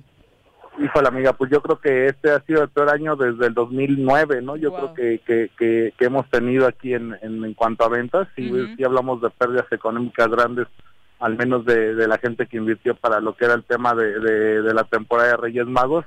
Pero pues aún así, o sea, casi salimos, la mayoría de los comerciantes salimos tablas, ¿no? Como decimos aquí en, el- en, en este, nuestro mercado, ¿no? Salimos este pues, prácticamente recuperando la inversión nada más, o sea, sin ganancias, pero pues al menos no la mayoría no se quedó con una deuda, que, que era lo, lo, lo importante, ¿no? Que era recuperarse un poco. Claro Pero que, que eso era lo más importante, Mario, pero salir tablas tampoco ayuda mucho después de un año en el que prácticamente todo fueron pérdidas. Sí, exactamente. O sea, ahorita es lo que estamos buscando por parte del gobierno estatal y municipal, pues que haya un rescate por a los mercados del centro. Sí, a lo que voy una, a, a un rescate no es a que nos den un préstamo ni que nos den un apoyo, porque nosotros sabemos trabajar y sabemos invertir también. Lo que estamos buscando es que se haga una reactivación económica, no solamente de, de lo que es el, eh, eh, los mercados, sino todo el centro histórico de, de, de, de Cuernavaca y Cuautla, que, que son los lugares que, que representamos, principal, los principales lugares pues donde tenemos presencia. Este rescate eh, implicaría que ustedes qué pedirían específicamente en este proyecto. Pues sí, mira, que se pongan ciertos puntos de, de, este, de, ¿cómo te podría decir?, de sanitización dentro de lo que es el centro. Ajá. Este, nosotros aquí como mercados lo estamos haciendo, pero sí la ciudadanía tiene que saber que, que nosotros, al menos como mercado, hemos sido un ejemplo porque hemos logrado este poner mayor filtros que, que incluso grandes cadenas comerciales. Este, hemos logrado aquí poner hasta arcos sanitizantes, este, hemos logrado poner lo que es el tema también de, de, de los protocolos que nos exige la Secretaría de Salud Estatal y eh, en esta temporada hasta hasta los duplicamos, ¿no? Porque pues sí, realmente lo que buscábamos era que la gente tuviera esa confianza de poder acudir al centro, y es lo que es lo que pedimos, ¿no? Que, que, que el gobierno del estado pues empiece a hacer a tomar cartas en el asunto para para este, el tema de, de, que pues ellos garanticen que, que, es seguro venir al centro. De nada nos sirve tener una plaza de armas cerrada. O sea teniendo uno de los lugares más bellos de, de, Cuernavaca siendo el corazón de la ciudad al contrario pues que les, que nos den este las armas para poder ir atacando este virus. Entendemos que esto esto se va a quedar. Es como enfermedades que han venido como lo fue la influenza como lo ha sido este diversas enfermedades que, que, que hemos eh, que hemos tenido que este, lidiar con ellas, ¿no? Y aprender a vivir con ellas. Pues es lo que va a suceder con este con esta nueva enfermedad que es eh, el, el SARS-CoV-2, este, pues tenemos que buscar la forma de cómo irlo atacando, porque va a ser algo con lo que vamos a vivir toda la vida. Tienes razón en que vamos a vivir con eso seguramente durante mucho tiempo o toda la vida, ojalá ya que con vacuna y con todas las previsiones, pero mientras tanto estamos viviendo un momento crítico, Mario. Ustedes como comerciantes son conscientes de eso, eh, las cifras eh, de las áreas de salud son terribles y sabemos que esas cifras oficiales incluso están eh, muchas veces recortadas, lo que estamos conociendo, amigos, familiares contagiados, perdiendo la vida, es el momento más crítico también en temas de salud y eso hace vislumbrar que el semáforo rojo se puede ir alargando. Eh, hoy mismo en la Ciudad de México volvieron a marcar semáforo rojo y sabemos que eso da la pauta a lo que sucede en Morelos. Sí, sí, efectivamente, Viri. Pues al ser un estado vecino, pues de, la capital, de una de las capitales más pobladas del país, de, no solo del país, sino del mundo, pues nos vamos a guiar mucho en lo, en lo que sucede, en lo que está en nuestra capital, ¿no? Entonces, en base a eso, pues también se está basando nuestro semáforo, pero yo creo que, te digo, si, si el gobierno da las cartas para poder este, dar las garantías, no solo para trabajar, sino para que la ciudadanía acuda al centro, este, pues eso nos va a ayudar mucho, al menos como centro histórico, yo te hablo de, de las principales ciudades, Cuernavaca y Cuautla, si logramos hacer este, que se vuelvan a hacer unas ciudades activas donde haya este capital y, donde se mueva se vuelva a fluir el capital dentro de nuestro estado que es lo importante porque al final de cuentas la gente que trabaja aquí en, Plaza Lido, en Plaza de Gollado, en las diversas plazas como es el centro de, de que te menciono, lo que es el Mercado Nuevo y Mercado Viejo, los cuales también tuvieron grandes pérdidas, eh, que es lo que nos reportan sus líderes que también están adheridos con nosotros. Sabemos que se cambiaron un poquito las reglas, se flexibilizaron en torno, comparado con el semáforo rojo que conocimos a inicios de año. En este momento, ustedes en, en las plazas que tú representas, ¿en qué porcentaje siguen trabajando y qué tipo de productos ofertan? Pues sí, mira, nosotros estamos trabajando un 50% efectivamente para garantizar este eh, la sana distancia entre los locales y entre los locatarios y, también para que tengan el espacio los, los, los, este, los consumidores eh, es lo que está trabajando un 50%, se espera que, gradualmente aumentemos siquiera un 70%, porque si hay, hay locales, cerca de 200 locales que definitivamente ya cerraron sus cortinas. Y es lo que te digo, e, es, esto de eso se trata la reactivación económica, ¿no? O sea, que vuelvan a, regresar la gente al centro histórico, que la gente vuelva a tener la confianza de, de que pues no hay, estamos no solo libres de contagio, sino que pueden acudir con las garantías de que no no va a haber este no solo contagio, sino de que hay la seguridad para que puedan acudir a consumir dentro de lo que es el primer cuadro de Cuernavaca. Oye, Mario, para la gente que nos escucha, se entiende y la recomendación es que solo salga a hacer compras en caso de ser necesario y demás, pero ustedes en las plazas del centro, en, en las que representas Lido, Degollado, ¿están cumpliendo cabalmente con las medidas sanitarias? Sí, te digo que incluso no solo estamos cumpliendo, sino tenemos este mayor mayor este, seguridad en cuanto al tema de salud, este que incluso como te lo mencionaba, las grandes cadenas comerciales, nosotros instalamos unos arcos sanitizantes que están en las entradas de los mercados y, estamos comprando productos de primera calidad este para la sanitización de, de lo que es el mercado.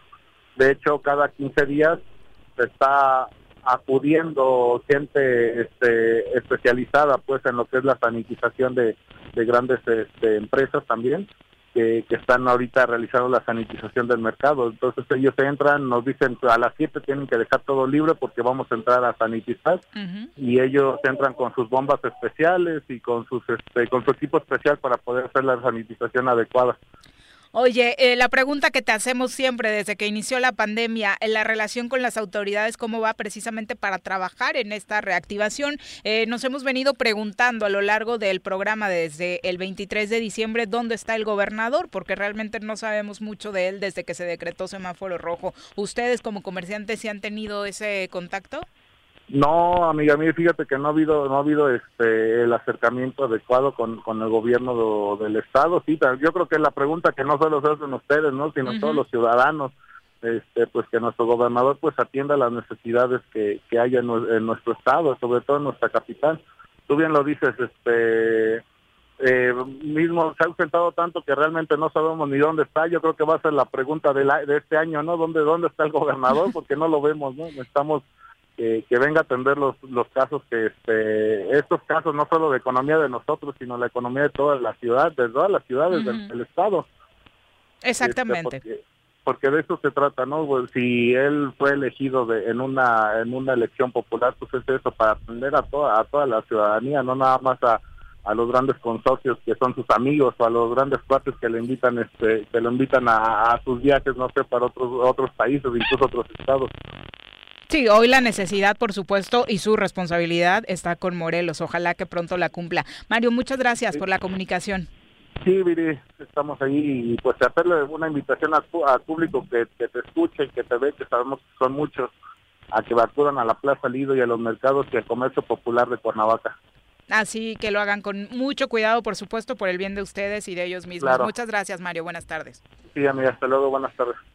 Son las 2.17, por supuesto. Arranca el año además y empieza el asunto del pago de impuestos. Es otro tema que preocupa a los empresarios. Hoy Antonio Sánchez Purón hacía precisamente un llamado para que las autoridades pues traten, dada la situación, de ser más flexibles en este tema. Nosotros no estamos pidiendo que nos regalen nada. Yo creo que sería importante que hiciéramos ahorita un alto en el camino y que justamente pudiéramos alargar los compromisos que hoy tenemos adquiridos. El Seguro Social de una u otra manera tenemos hasta el día de mañana para que nuevamente nos empiecen a, solicitar el pago de todas las liquidaciones que no hemos hecho. Eh, no es el caso de lo que es eh, el Hacienda Federal, eh, esa situación sigue corriendo. Hacienda estatal, estamos siendo supervisados con el impuesto del 2% sobre la nómina muchos de los negocios. Es una situación que sí preocupa, que, que debemos de estar al corriente, que debemos de pagar, sí, pero ahorita la situación de liquidez de muchos de los negocios nos impide justamente hacerle frente a los, a los compromisos. Entonces sí, el hecho de que se pudiera aplazar el pago de muchos de los compromisos que hoy están establecidos sería un aliciente y sería prácticamente un tanque de oxígeno para muchos micro y pequeños empresarios. Ese tanque de oxígeno le urge a los empresarios y por supuesto darles estas facilidades creo que no les cuesta nada a las autoridades. Entiende que todos eh, se necesitan liquidez, sin embargo este apoyo dada la crisis por el COVID-19 es urgentísima. Samuel Enrique Corona, un abrazo hasta Fresnillo, Zacatecas, desde donde nos escucha el día de hoy. Muchas gracias a todos los que nos escuchan fuera del estado eh, de Morelos. Y si les parece vamos a, a nuestra pausa, nuestra siguiente pausa y regresamos con mucho más. Quédate en tu puta casa, quédate en tu puta casa.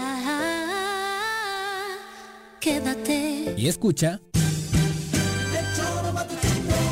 contribuciones son fundamentales para continuar prestando servicios públicos de calidad en Jutepec. En enero obtén 14% de descuento en el pago de tu impuesto predial, 50% a favor de jubilados y pensionados, personas de la tercera edad, discapacitados y madres solteras. Más información en el número de teléfono 777-404-3581, extensión 306 o al correo electrónico predial arroba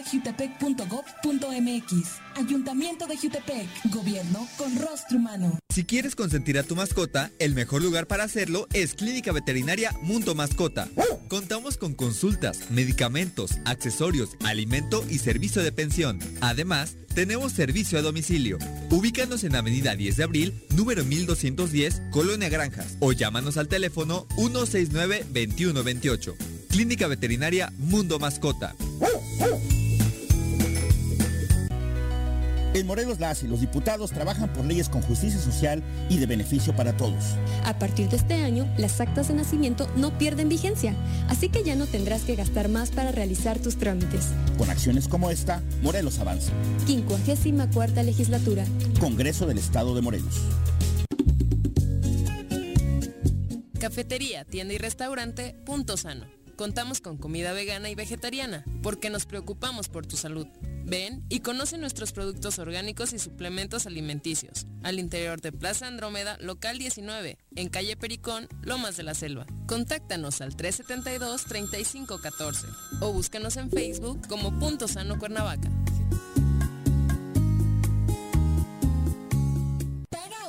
Y recibe 12 meses de servicio de agua potable en Jutepec. En enero obtén 50% de descuento en recargos, gastos de cobranza y limitaciones de meses vencidos. La campaña aplica para tomas habitacionales y residenciales. Más información de la campaña en el número de teléfono 777-319-0082. Ayuntamiento de Jutepec. Gobierno con rostro humano. Este año ha sido difícil. Pero hemos aprendido mucho. A reinventarnos, a pensar y resolver las cosas de nuevas maneras. Y juntos lo seguiremos haciendo, cuidándonos todos. Te deseamos felices fiestas. colegiocuernavaca.edu.mx Tu camino al éxito. Quédate en casa. Quédate en casa. Quédate en casa. Quédate en casa. Quédate, quédate, quédate. Y escucha. Un día como hoy.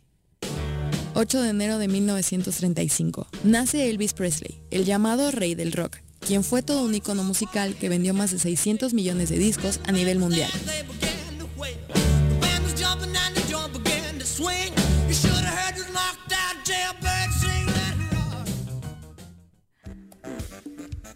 Dos de la tarde, eh, le decíamos, hay una propuesta del presidente Andrés Manuel López Obrador para, eh, pues, desaparecer algunas instituciones eh, como el INAI relacionadas con la transparencia, algunos órganos autónomos, pero este es uno de los que poderosamente ha llamado la atención. Hoy una periodista en la mañanera le cuestionaba de, pues ahora cómo la ciudadanía va a tener acceso a la información si, por ejemplo, en el caso de los periodistas, estos, eh, estas instituciones, estos organismos se han convertido en el apoyo fundamental para tener acceso a la misma o a datos que de pronto los gobiernos se reservan. Escuchemos.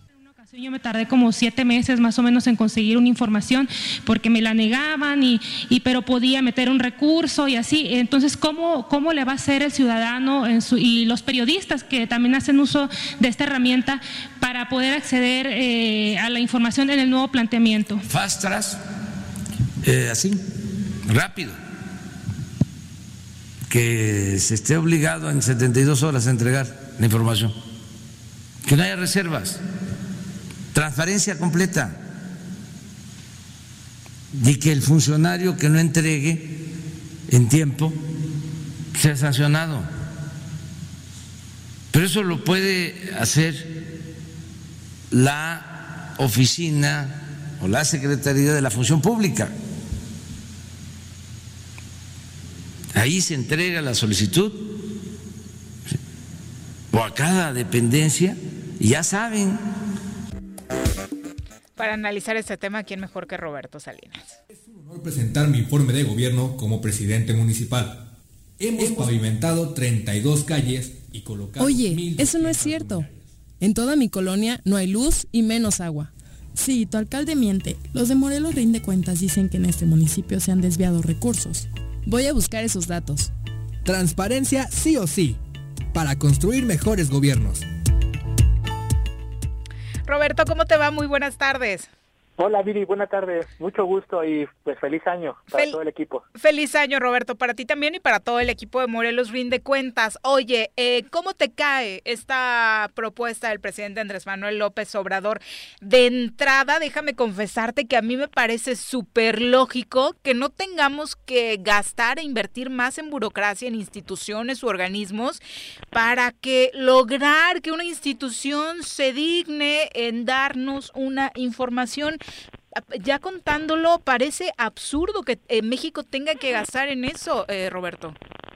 Bueno, pues mira, la verdad es que para nosotros nos parece una muy mala noticia, una muy mala señal. Creemos que este tipo de instituciones como, como el INAI, como los institutos encargados de la transparencia, son indispensables y fundamentales para la democracia, para el ejercicio de los derechos, que es un derecho humano el acceso a la información. Y lo importante es que sean instituciones que puedan, de manera autónoma e independiente, garantizar que los ciudadanos tengan la información. ¿Por qué sería riesgoso con que, la, que el, quien, quien es el, sería el árbitro para que se entregue la información sea el mismo gobierno? Pues porque al ser ellos mismos los que tendrían que sancionar, que obligar a las propias instituciones, a los funcionarios públicos a entregar la información, pues sean ellos mismos los que se califican y, no habría posibilidad de, que, de poderlos obligar este, a que se entregara la información. Si hoy mismo sucede que las mismas instituciones, al interior de ellas mismas, los funcionarios públicos no, no ayudan o no colaboran para que entreguen información, pues todavía menos si ellos fueran los propios árbitros para que se obligara a entregar la información. Entonces, eh, y, recordemos que al presidente del observador no le gusta la transparencia. Eh, él ha clasificado, cuando fue jefe de gobierno, clasificó la información de los segundos pisos. También se ha clasificado la, información de, la construcción del aeropuerto de, Santa Lucía, se clasificó ya en estos días la información sobre las vacunas, información que puede, puede servir y puede ayudar. Eh, ¿Qué ha pasado también, por ejemplo, que se... Pero, por ejemplo, ante esa información clasificada, tampoco estos organismos autónomos de transparencia pueden hacer algo, ¿sí? Sí, claro que sí. Ellos, ellos son los que tendrían que revisar y que en todo caso eh, evaluar y sancionar, obligar a instituciones a que entregaran información. Por eso es importante que, sean organismos autónomos, que no, que no dependan directamente de, de, algún otro funcionario, que podría ser el caso, por ejemplo, de la, de la función pública, pues que depende del, del presidente o asimismo en la función pública dependerían de la secretaria, que también sabemos, pues el tema de la transparencia no es algo que, que le, le fortalezca o, le guste. Ha pasado, ya vimos lo que pasó con el caso de Manuel Barley y la propia eh, secretaria y su esposo, que, que, el tema de, de, las casas pues no ha quedado muy claro y no y, y no hubo transparencia en la, en la presentación de los de, la información que tenían que, entregar. Entonces, creo que eh, atentar contra, o querer atentar contra esos eh, institutos, contra instituciones, pues sería grave para la, para la ciudadanía y estoy seguro de que no se podría garantizar el derecho de acceso a la información, por lo que generaría un aumento en la corrupción. Claro, también hay que señalar que es, es también necesario, es fundamental que en esas instituciones como el INAI, y en el caso de, Morelos como el, IMIPE, quienes están en la frente de las instituciones sean personas verdaderamente autónomas independientes que, puedan hacer que esas instituciones actúen correctamente. Desde su selección, ¿no? Sí, así es. Oye, finalmente, eh, ahora que lo pones en términos locales. Eh, la verdad es que esto que dices, eh, instituciones de este tipo son las que pueden sancionar al ayuntamiento que no ha subido su información y que no se la quiere dar al ciudadano. El punto es que tampoco se está haciendo, Roberto. En Morelos, eh, los municipios no son un gran ejemplo en términos de transparencia y no sucede nada. El gobierno del estado ni se diga, o sea, eh, ejemplos como los que pones a nivel federal los tenemos también a nivel local y esas sanciones no se dan. O si se dan, pues al funcionario le cuesta dos o tres pesos y prefiere eh, absorberla. Sí, coincido y estoy totalmente de acuerdo. En el caso del local tenemos malas experiencias como la hay en otros estados, aunque también en otros estados hay buenas experiencias. El problema aquí es que durante varios años se dejó a los legisladores que ellos que porque no habíamos ciudadanos que estuviéramos revisando y observando cuál era el procedimiento. Ahí están los últimos nombramientos del INIPE, una posición para el PAN, para el PRI, para el PRD, que finalmente afecta el funcionamiento de las instituciones.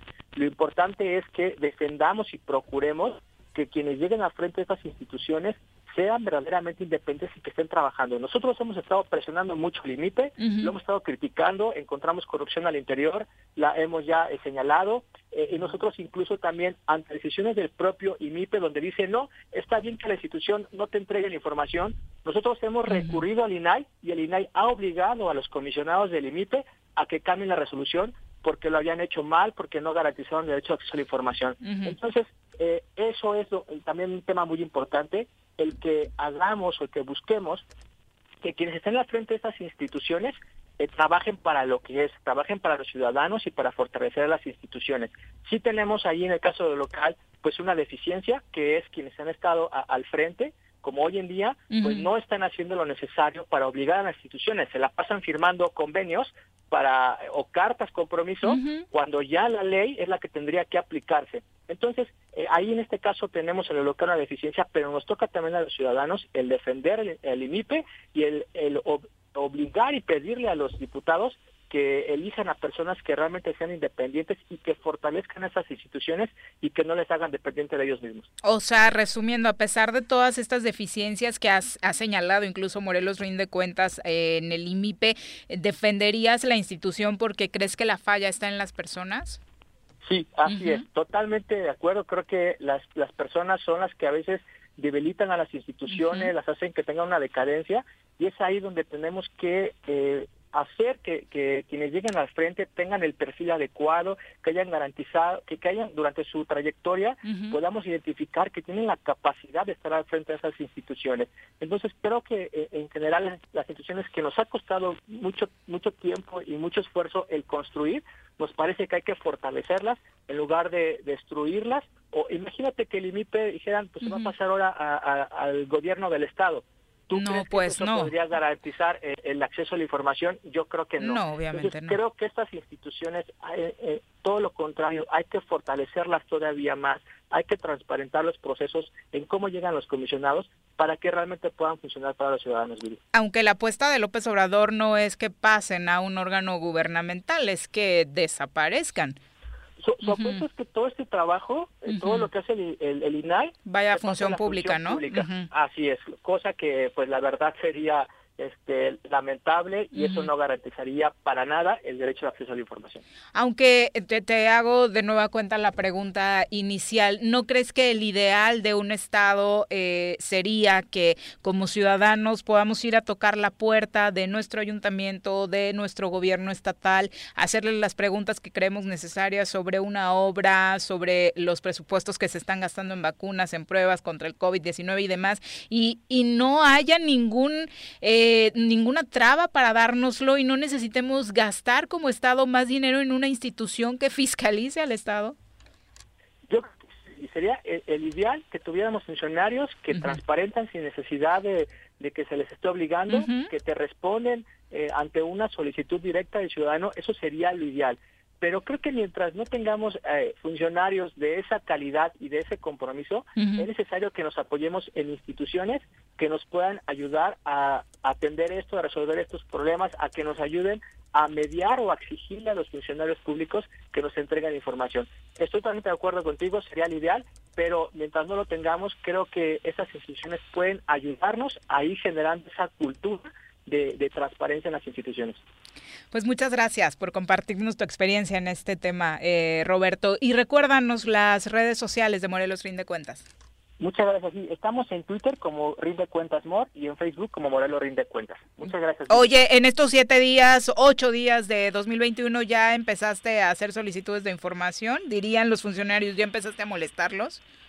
Sí, ya este, hemos iniciado, de hecho, hemos hecho en todo el país, hemos hecho solicitudes eh, a varios estados y eh, municipios también para comparar a los municipios de Morelos. La verdad es que creemos que no nos va a ir bien con las solicitudes que estemos generando ya en estos días, no van a correr los plazos. Eh, quizá en estos, al menos estos tres meses de enero a marzo, muy probablemente no tengamos información, algo que pues lamentablemente vamos a, a padecer quienes este, nos dedicamos a esto.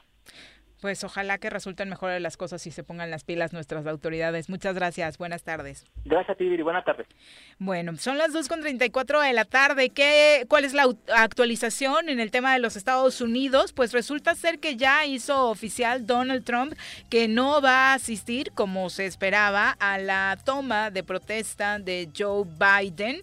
Eh, este, que todavía es el presidente de los Estados Unidos, ha hecho oficial que no va. Como si le importara a Biden, ¿verdad? Pero después de lo sucedido en el Capitolio y de las críticas que ha recibido, que ojalá no solamente queden en eso, en críticas, sino que realmente se dé un castigo, pues ya Donald Trump dice que no irá a lo que se conoce como la inauguración del periodo de John Biden. A través de un tuit señaló que no va a asistir a esta ceremonia del 20 de enero. en un video reconoció que una nueva administración será inaugurada ese día, pero él ha decidido no asistir. Su equipo todavía no ha hecho oficial si se va a presentar o no a la ceremonia. Son las 2.35, vamos precisamente a nuestras clases de historia. Repasando el pasado con el maestro José Iturriaga de la Fuente en el Choro Matutino. ¿Cómo te va, Pepe? Muy buenas tardes. Buenas tardes, Viri. Pues muy bien, aquí empezando el año y renovando los cuidados para eh, seguir varios años más. Que así sea, Pepe. Es un gran deseo, por supuesto, que todos ustedes que forman parte de nuestro equipo, nuestros radioescuchas y en general, por supuesto, la ciudadanía esté a salvo y nos sigamos cuidando. Por supuesto que sí.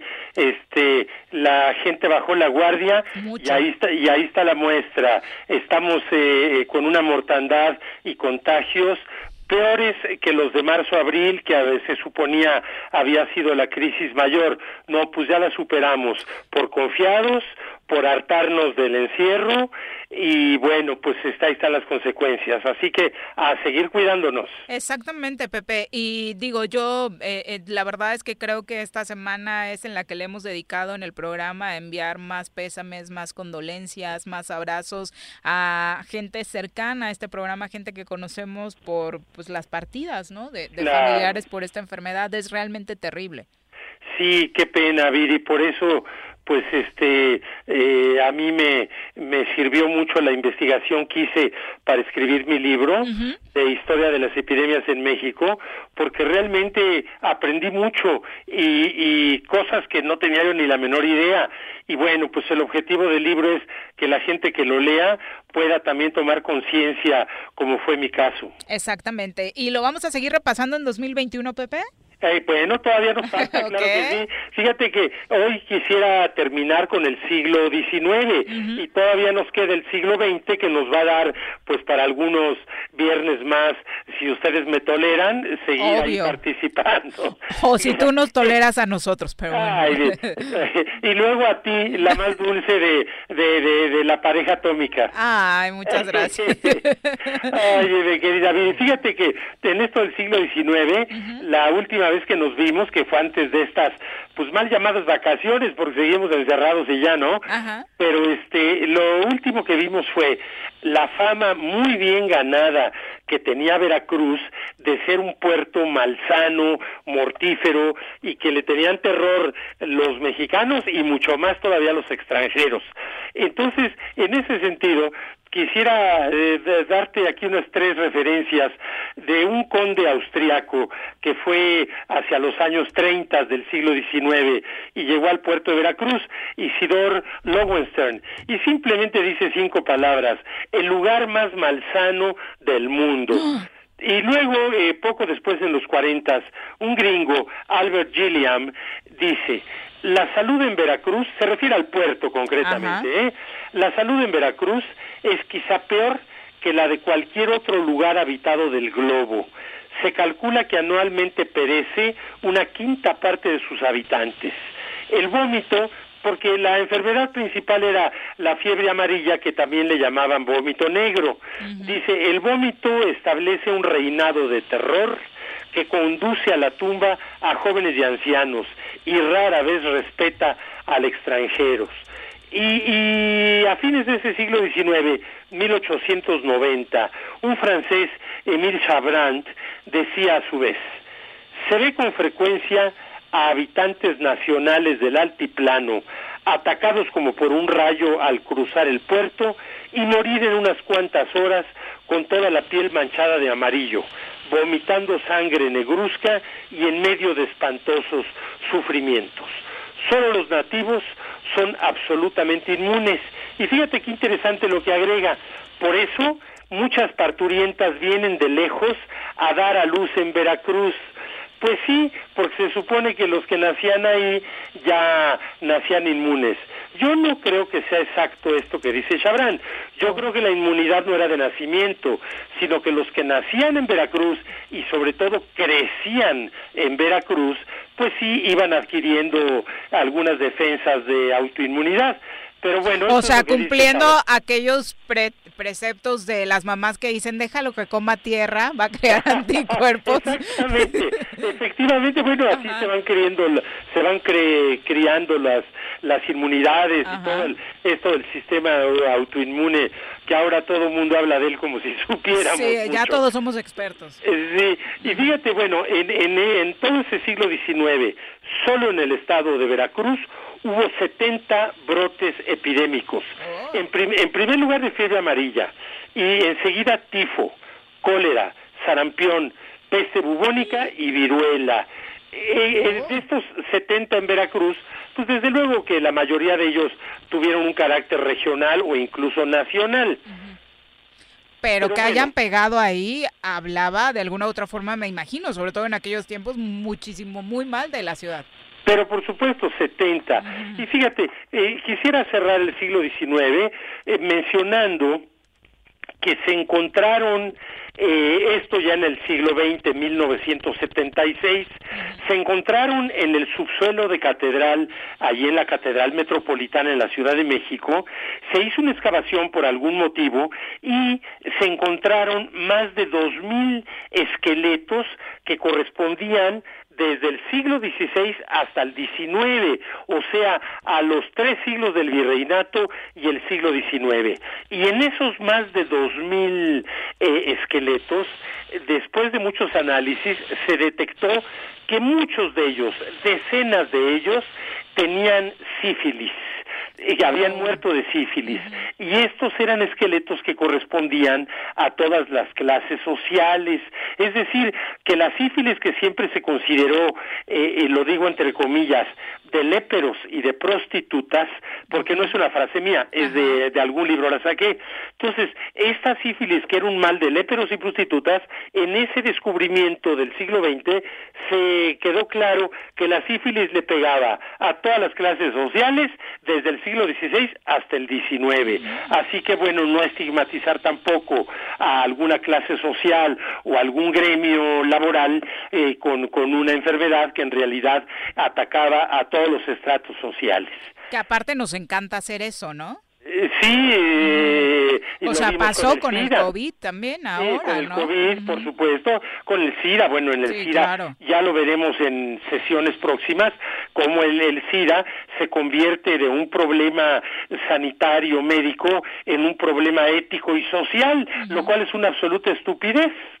Sin duda, porque la estigmatización que se generó contra las personas que portaban esta enfermedad fue terrible. Efectivamente. Hasta asesinatos. Efectivamente. Bueno, y, y, y, digamos simplemente para redondear el siglo XIX, que la vacuna contra la rabia la descubrió, la inventó, la desarrolló Luis Pasteur eh, en 1885. El famoso Pasteur, de cuyo apellido viene el, verbo pasteurizar, porque precisamente deriva de, de estudios de él, para pasteurizar la leche o algunos otros alimentos a través de calor y enfriamiento. Bueno, todo esto deriva de, de Luis Pasteur. Y otro, Roberto Koch, eh, fue quien aisló los virus causales de tuberculosis y de cólera, esto en 1882-83, que obviamente dio lugar a las respectivas vacunas.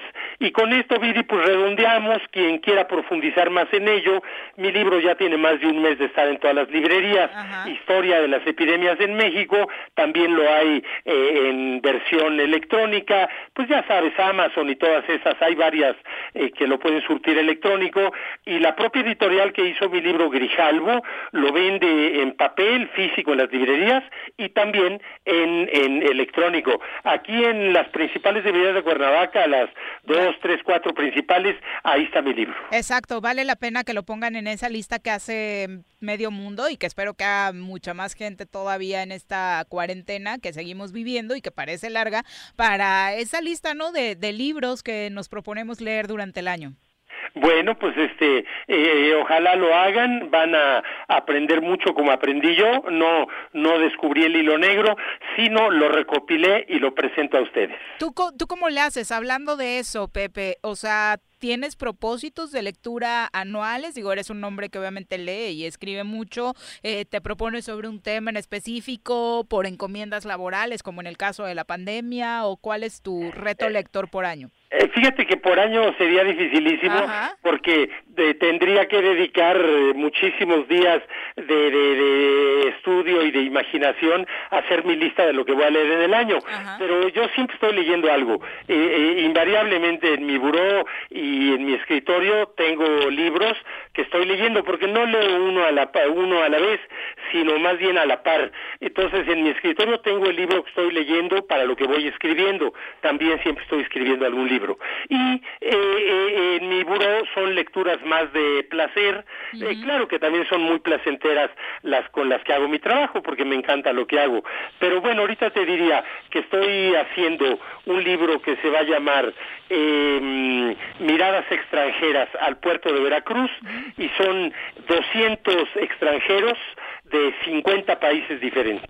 Ah, o sea, ya tenemos otro libro en puerta 2021. Ah, claro, bueno, este es el primero de 2021, pero este lo acabo en febrero, marzo, cuando mucho, así que ya luego veremos cuál sigue. Envidiable, envidiable y un gusto contar con personalidades como tú en este programa, Pepe. Ay, Buenas linda. Muchas gracias. El gusto es para mí estar con ustedes. Que tengas muy buen día. Igualmente y feliz año. Hazlo extensivo a nuestra querida Silvia también. Lo haré y a ti, Viri, a Juanjo cuando hable con él y a todo el público que nos escucha. Gracias. Gracias. Buenas tardes. Son las 2 con 46. Tenemos pausa. Quédate en tu puta casa. Quédate en tu puta casa quédate. Y escucha.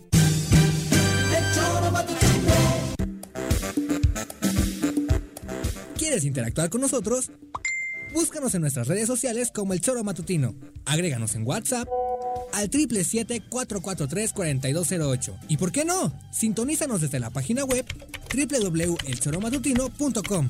También puedes llamarnos a cabina al 311-6050. De lunes a viernes, de 1 a 3 de la tarde por Radio Desafío. Somos la mejor revista informativa del país. Somos... A pesar de la contingencia, el gobierno con rostro humano de Jutepec continúa apoyándote. No estás sola. En la instancia municipal de la mujer te proporcionamos asesoría jurídica y orientación psicológica. Comunícate al número de teléfono 777-320-3030. Ayuntamiento de Jutepec. Gobierno con rostro humano. ¿Te gustan los caballos? ¿Tienes uno? ¿Sabes montar? ¿No? ¿Quieres aprender? Conoce los beneficios de hacerlo en Rancho de la Media Luna en Huitzilac. Contáctanos al 777-155-1062.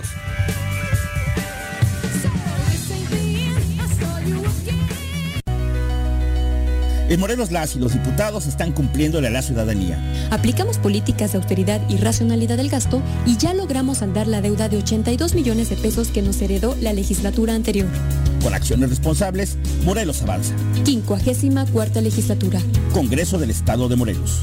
El siguiente año todo será mejor. Porque aprenderemos mucho más. Y saldremos adelante como familia y como la gran comunidad educativa que somos, cuidándonos todos. Felices fiestas. colegiocuernavaca.edu.mx Tu camino al éxito. Durante la temporada invernal, el gobierno de Jutepec te recomienda evita cambios bruscos de temperatura Abrígate bien. Consume frutas y verduras para mejorar las defensas de tu cuerpo. Si presentas fiebre o alguno de los síntomas gripales, acude a alguno de los 12 centros de salud en el municipio. Más información en el número de teléfono 777-309-1609. En un horario de 9 a 16 horas. Ayuntamiento de Jutepec. Gobierno con rostro humano. Quédate en casa. Quédate en casa. Quédate en casa. Quédate en casa. Quédate, quédate, quédate. Y escucha.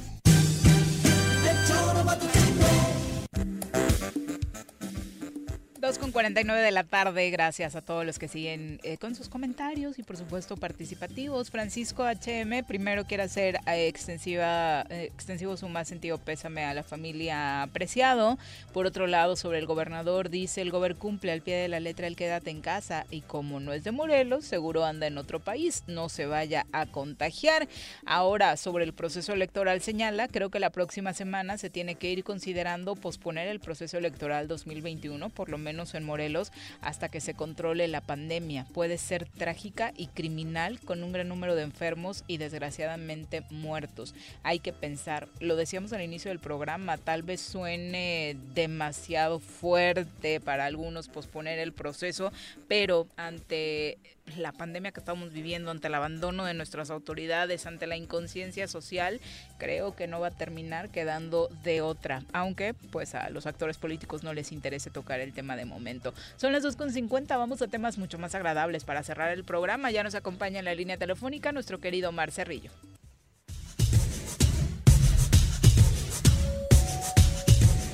Michael Jackson, Elvis Presley, Coldplay, Black Sabbath, Daddy Yankee, Juan Gabriel, Red Hot Chili Peppers, Shakira, Led Zeppelin, Rihanna, ACDC, Luis Miguel, Kiss, Scorpion, Queen, David Guerra, Muse, José José. Desde los Beatles hasta el Chente. Desde Metallica hasta Morat. Que no se te pase. Conoce la trayectoria de tus artistas favoritos hoy en la música. En el choro.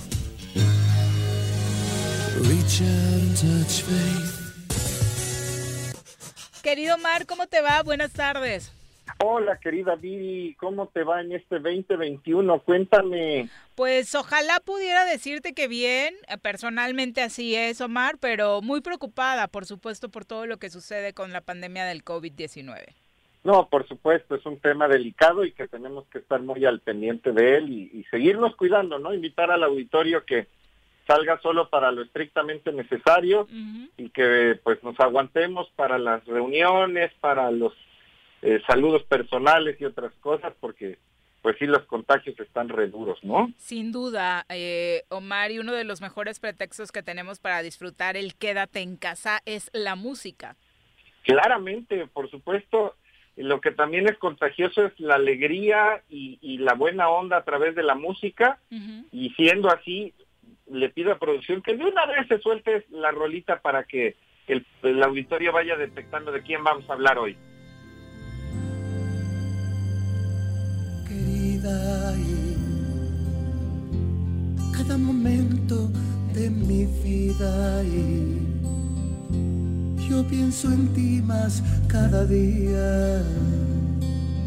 Mira mi soledad, mira mi soledad, que no me sienta nada bien.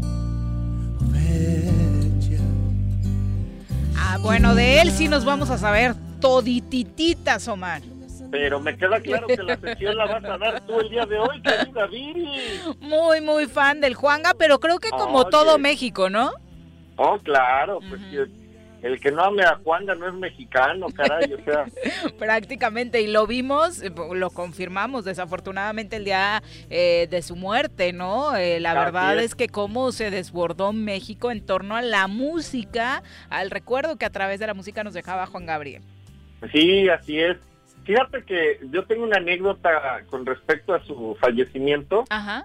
Eh, yo fui a una cuestión de trabajo con el libro famoso que hemos platicado de él de, de música mexicana a Plaza Garibaldi. Fui a hacer ahí algunos contactos y demás. Ajá. Poquito después de su fallecimiento.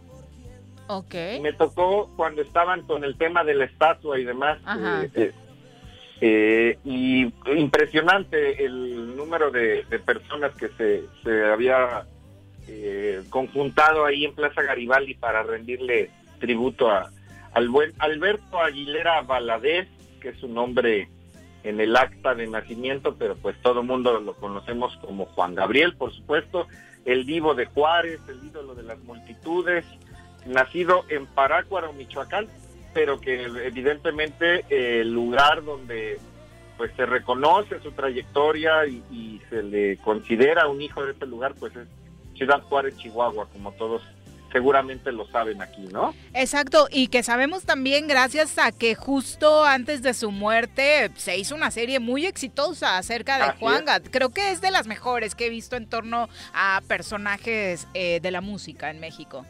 Sí, sí, pues ha habido series eh, interesantes sobre eh, personajes de la música, como bien comentas. Hace poco hicimos el, el comentario de Selena y la serie. Que en las críticas no le ha ido bien, por ejemplo. No, no fue tan buena.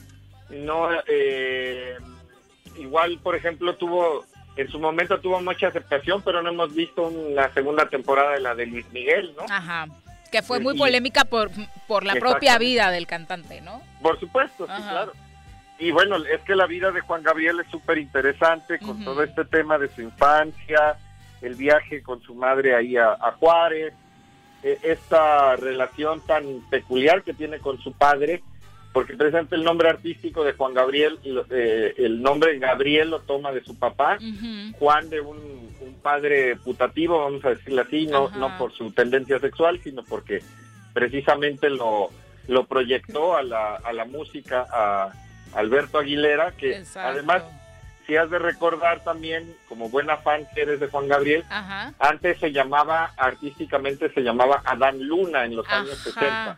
Exacto. Pero bueno, descubrió al final que fue más pegador y se peleó con las disqueras y toda la cosa para que apareciera ya saltar a la fama como Juan Gabriel, ¿no? Así es, mm. que como te decía, pues lo hace integrando el nombre de, sus dos padres, uno eh, biológico y el otro eh, moral y de ahí tiene este, este nombre artístico que pues es todo un boom. Su primer éxito casi nadie lo ubica, pero su primera canción exitosa es aquella que dice no tengo dinero ni nada que dar. Ah, que sí la ubicamos, ¿no? ¿Eh? De repente nos olvida porque son, más pegadoras como ahorita que escuchamos Querida o esta otra, vamos a escuchar esta otra producción.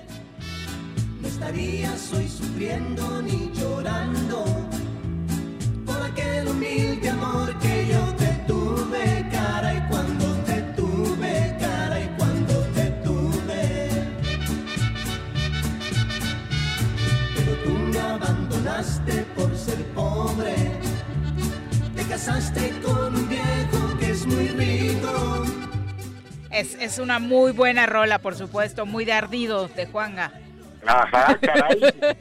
Sí, pues es que ¿Quién no se ha curado una pena amorosa con Juanga, caray? Aparte es eso, ¿no? O sea, tiene canciones tanto para disfrutar el momento, para declarar amor y sobre todo creo también para llorar las penas del mismo. Sí, estas que son de cortarse las venas, con Doritos Nacho, perdón por el comercial, son las mejores de Juanga, ¿no? O sea, a mí son las que más me gustan. Oye, este tema de, su dualidad como cantante y compositor también le da un plus muy grande a su carrera, ¿no? No, por supuesto, es un, es un personaje, mira, hace, justo en la época de que falleció, le escuché, ya no recuerdo quién fue para darle el crédito, pero bueno, una definición muy potente con este tema de su sexualidad, eh, que decía, no es fácil, nada fácil en un país de machos que un macho llore con una canción escrita por un homosexual. y en México sucede con Juan Gabriel. Porque aparte creo que los machos, que sabemos y el análisis en México ni siquiera tiene que hacerse tan profundo, es un país machista, eh, Juanga, Juanga es aceptado o sea, en, en ese nicho de los hombres que les gusta la música con mariachi, que Juanga la interpreta muy bien, o sea, no, no hay reticencias para escuchar a Juanga en una casa, en un hogar mexicano. No, no, no, pues, eh, es evidente esa aceptación, aquí nadie, nadie le cuestiona su sexualidad. Recordemos ese famoso pasaje de la entrevista que le hizo Fernando del Rincón sobre su sexualidad y la famosa respuesta de eh, pues lo que se lo ve, que se ve no se juzga, exacto. ¿No? Exacto. Oye, ¿tú cuál es tu favorita, Omar? ¿Tienes una favorita? de Juanga? Yo creo... Yo tengo, varias. Sí, yo tampoco creo tener una sola. Una sola no, pero ya te puse, te puse querida. Te puse este eh, Caray y pues la tercera que tenemos aquí es una de mis favoritas. La verdad es que sí la escogí con, con gusto este, personal. Súbele. No me he querido ir. Ah, sí, para, llorar. Ver si algún día Así que es. tú quieras volver, me encuentres todavía. Por eso aún estoy en el lugar de siempre, en la misma ciudad y con la misma gente, para que tú al volver no encuentres nada extraño. Sobre su voz, ¿qué nos dirías, Omar? Es un rango de voz espectacular. Eh, no, no tengo el dato preciso, pero por eh, manejo pues de, de- de Alcanza unos musical, agudos eh, impresionantes. Yo creo que, que supera la- lo que llamamos el rango de tres octavas, que quiere decir que va de un, vamos a decir, 2-5 hasta un eh, sí-7, ¿no? O sea, tiene tres, eh, tres escalas diferentes que logra abarcar su voz y precisamente proyectando hacia los agudos, hacia los tonos altos y que eh, esos saltos solamente se alcanzan con técnicas muy, muy eh, elevadas, muy fuertes de canto, eh, lo que le llamamos el canto de cabeza, que, que es básicamente que la vibración de tu columna de aire hace caja de resonancia en el cráneo, o sea, de ese tamaño estamos hablando. Según Wikipedia es tenor ligero. Sí, sí, que, evidentemente es tenor, este, eh, por esta cuestión de los eh, altos precisamente. Eh, y, y te digo, por solo escuchándolo sin, sin consultar fuentes, yo te aquí te aseguro que tiene técnicas de, de, de- de resonancia con la cabeza, que es eso es requiere mucho mucho entrenamiento para lograrlo. Es una voz privilegiadísima la de Juan Gabriel. Y algo que marca la pauta en su carrera, eh, Omar, es su presentación en Bellas Artes, ¿no?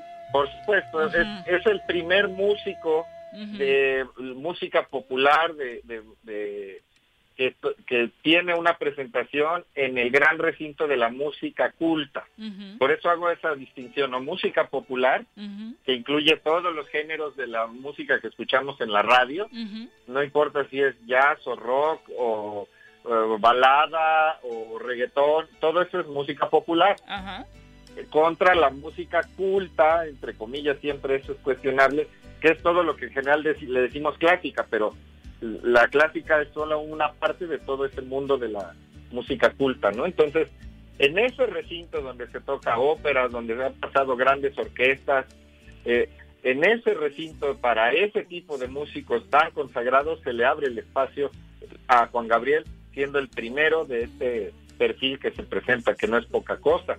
Traducido además a 10 idiomas, más de 100 millones de discos vendidos como solista, es de veras una carrera excepcional y lo estamos recordando dado que el día de ayer, 7 de enero, hubiese cumplido 71 años el buen Alberto Aguilera Juan Gabriel. Ay, creo que esta sí es de mis favoritas, con la que creo que vamos a cerrar. ¿Le subes un Ay, sí, poquito? re, Sí. requete regonita. Yo le dije, Es hermosa.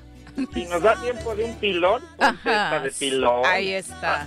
Vamos a escucharla. Todo lo haces muy bien tú, ser muy buena es tu virtud. ¿Cómo te puedo pagar todo lo que haces? Todo lo feliz que soy, todo este grande amor. Solamente con mi vida, de mi vida, te la doy.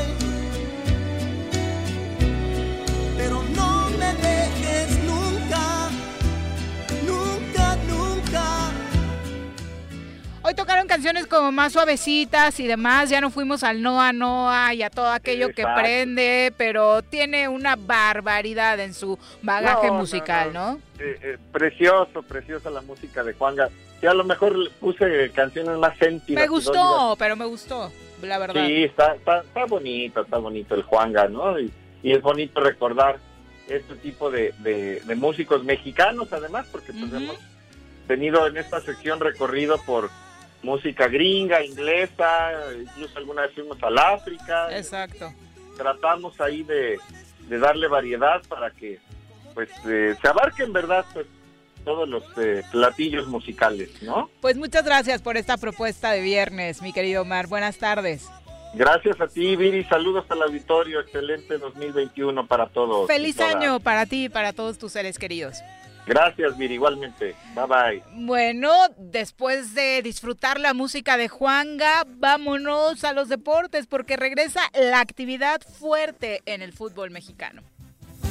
Las pelotas, las pelotas, las pelotas juega usted. No hay deporte en este mundo donde no las use usted. Las pelotas, las pelotas, las que sueña para usted. Son las de Ninelli, Niurka, Maradona y Pele.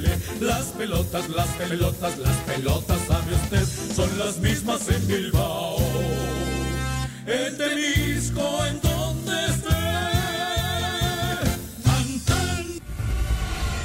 Mi querido Bruno, ¿cómo te va? Muy buenas tardes. Hola Viri, buenas tardes y buenas tardes para todo el auditorio. Pues ya todo muy bien, ya pues, contentos de que regresa. Ay, sí, ¿no? Para relajarnos un poquito. Mínimo tienes aquí en refrescársela en la tele ahora que solo los vemos por la tele y sacar el estrés por todo lo que estamos viviendo. Sí, claro que sí, regresa el torneo mexicano, el Guardianes 2021 ahora. Comienza esta noche a las siete y media en el estadio Cuauhtémoc cuando el Puebla, la franja del Puebla reciba a las Chivas. Unas chivas que hace, bueno, el día de ayer, hace algunas horas, reportaron a José Juan Macías con COVID. Uy.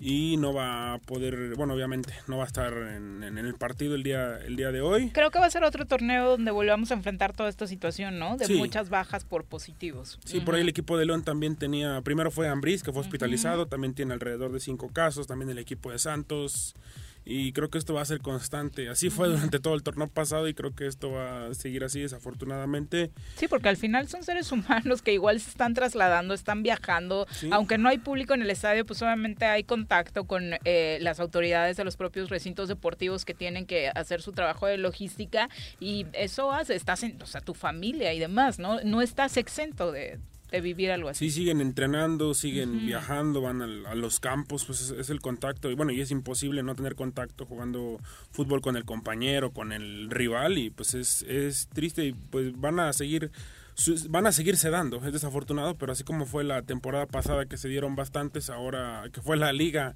con más contagios, ahora no sé si vaya a ser, vaya a ser este estos seis meses, ojalá que no, pero pues sí se van a seguir dando, esperamos que sean menos. Y creo que como aficionados también hay que ponernos en la mente que dadas las circunstancias, lo mismo que pasó en Guardianes 2020, no vamos a ver el mejor fútbol del mundo. La verdad es que el nivel en general en las ligas bajó mucho con la pandemia. Bajó muchísimo, bajó muchísimo porque tampoco hay público en las tribunas se va a meter un poco más de presión a la cancha. Bueno, creo que no sé si en Mazatlán vaya a existir público. Ah, estaban por presentar documentaciones del Estado, ¿no? Sí, estaban por anunciar, pero solamente en ese estadio habría público, en el estadio de Mazatlán, que también además juega hoy. Bueno, buen partido el de Puebla contra Chivas. Eh, Puebla pues se desarmó, se le va primero el técnico, también el arquero se le fue gente importante. A mí me parece que su baja más importante es en la portería, ¿no? O sea, más allá de que Reynoso pudo haber hecho un buen trabajo, lo de Nico Viconis, salvadas partido tras partido. Sí, uno de los mejores arqueros del, del, torneo pasado que se va a Mazatlán precisamente. Y bueno, el equipo de Chivas que no se refuerza, pero regresan jugadores que había prestado, como el Chino Huerta que jugaba en Mazatlán, como el lateral derecho de Pumas, eh, Alejandro Mayorga, y pues prácticamente Chivas no, no se va. Es el mismo. Sí, es, es el mismo equipo ahora sin José Juan Macías para un par de partidos supongo.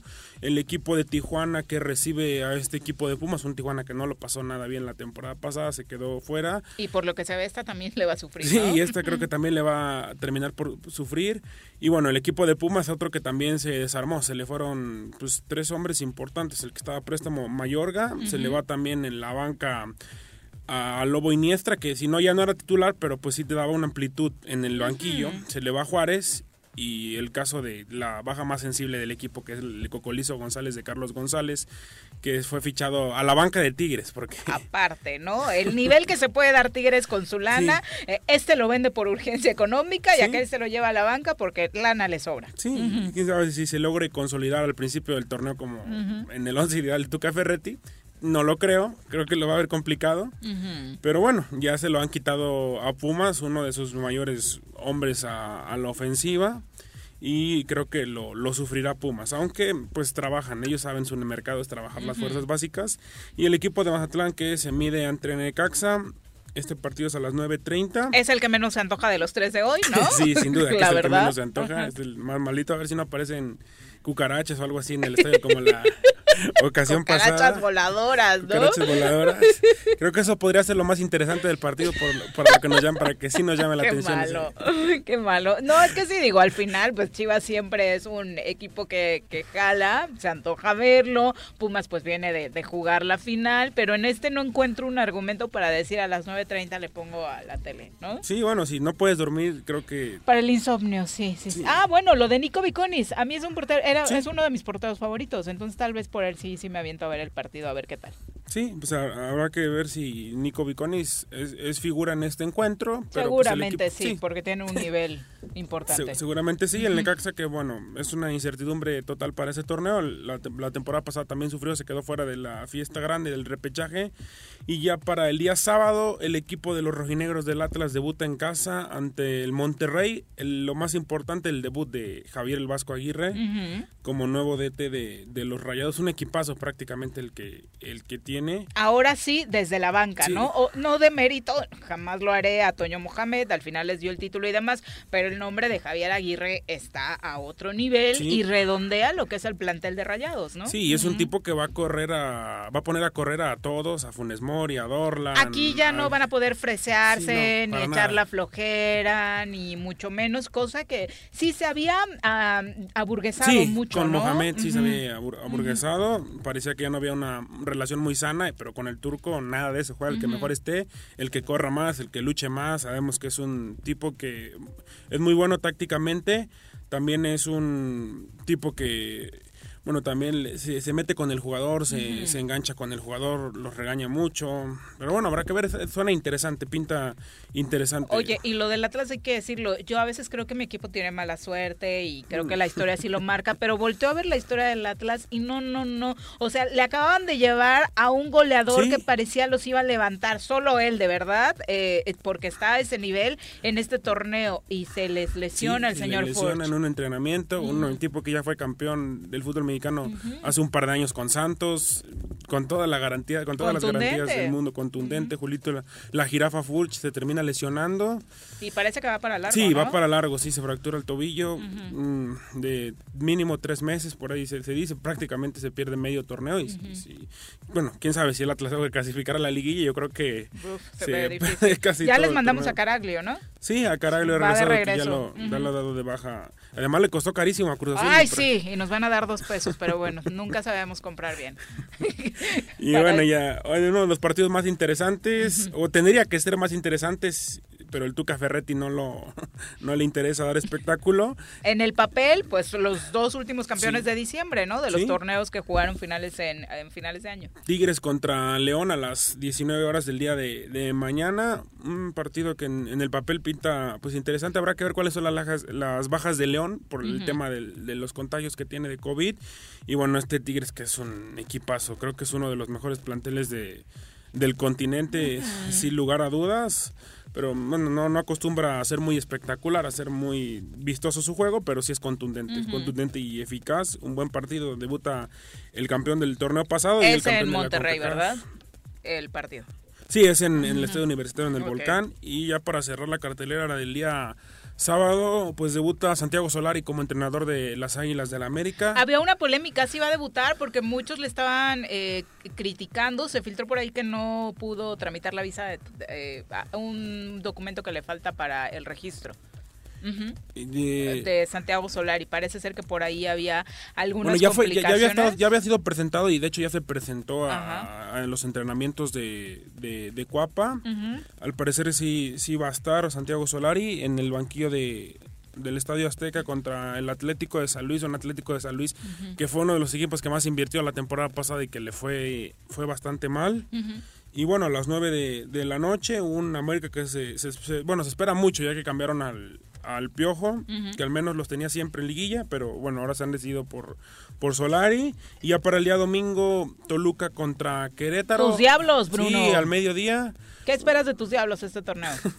pues se reforzaron, se lograron reforzar de, de buena manera en, la, en el sector defensivo, pero es un equipo que depende totalmente de lo que haga un solo hombre, llamado Rubén Zambuesa, y depende cómo ande Rubén, si está sano todo el torneo, creo que sí podemos llegar, bueno, no, yo no juego, pero creo que sí pueden llegar lejos, y el regreso de Hernán Cristante el club de la pelea, porque era el equipo que más pegaba cuando, cuando, lo llevó a esa final. La temporada 2 del club de la pelea habrá que verla. Un, pues un entrenador que ya los llevó a una final, se quedó muy cerca contra el equipo de Santos y reforzó algunas zonas de la cancha como la central, con la llegada de Barbieri y el central de Santos, aparte de que vendieron a este chico Alan Medina y llegó, amarraron el fichaje del central Areto Ortega y en el medio campo compraron a Gallito Vázquez. Creo que pues le da solidez abajo, pero creo que arriba aún así está chato. Si no está Zambuesa no hay quien pueda definir.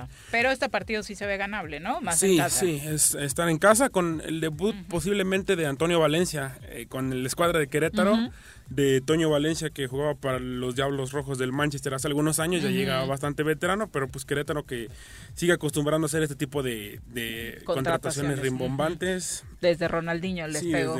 Desde, Ronaldinho y bueno, el equipo de Santos que debuta contra Cruz Azul el día domingo a las 7 de la noche.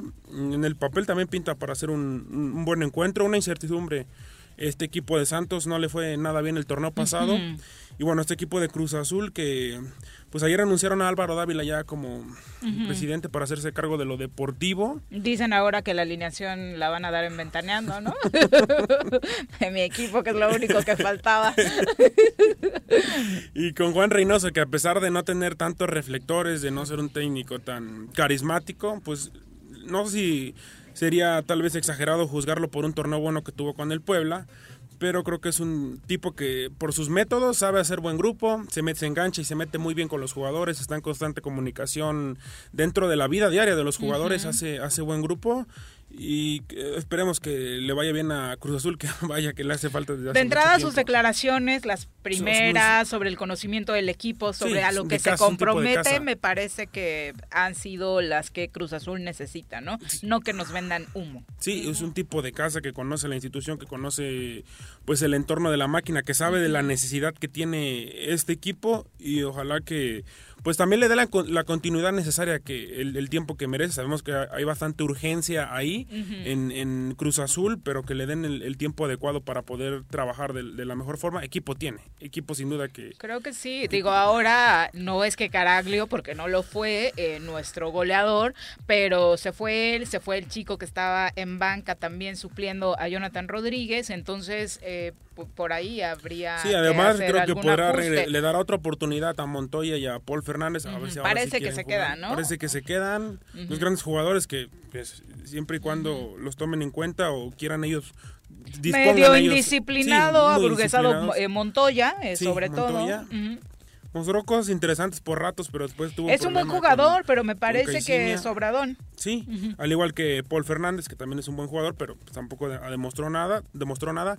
Tendrán una segunda oportunidad con el equipo de Cruz Azul, que con eso, pues le da, a pesar de que no se reforzó, pues le da más No hemos comprado nada, ¿no? Mm, o sea, más que estos regresos y por ahí se hablaba de que Reynoso se quería traer a un par de jugadores. Sí, uno de ellos es Cristian Tabó. Que cero, espero que no se dé. Y otro es Omar Fernández, que ya estuvo en Cruz Azul, de hecho. Omar sí empezó ahí, ¿no? Cruz Azul, y, Desde Cruz Azul Hidalgo se lo llevó también a jugar a Perú. A Perú.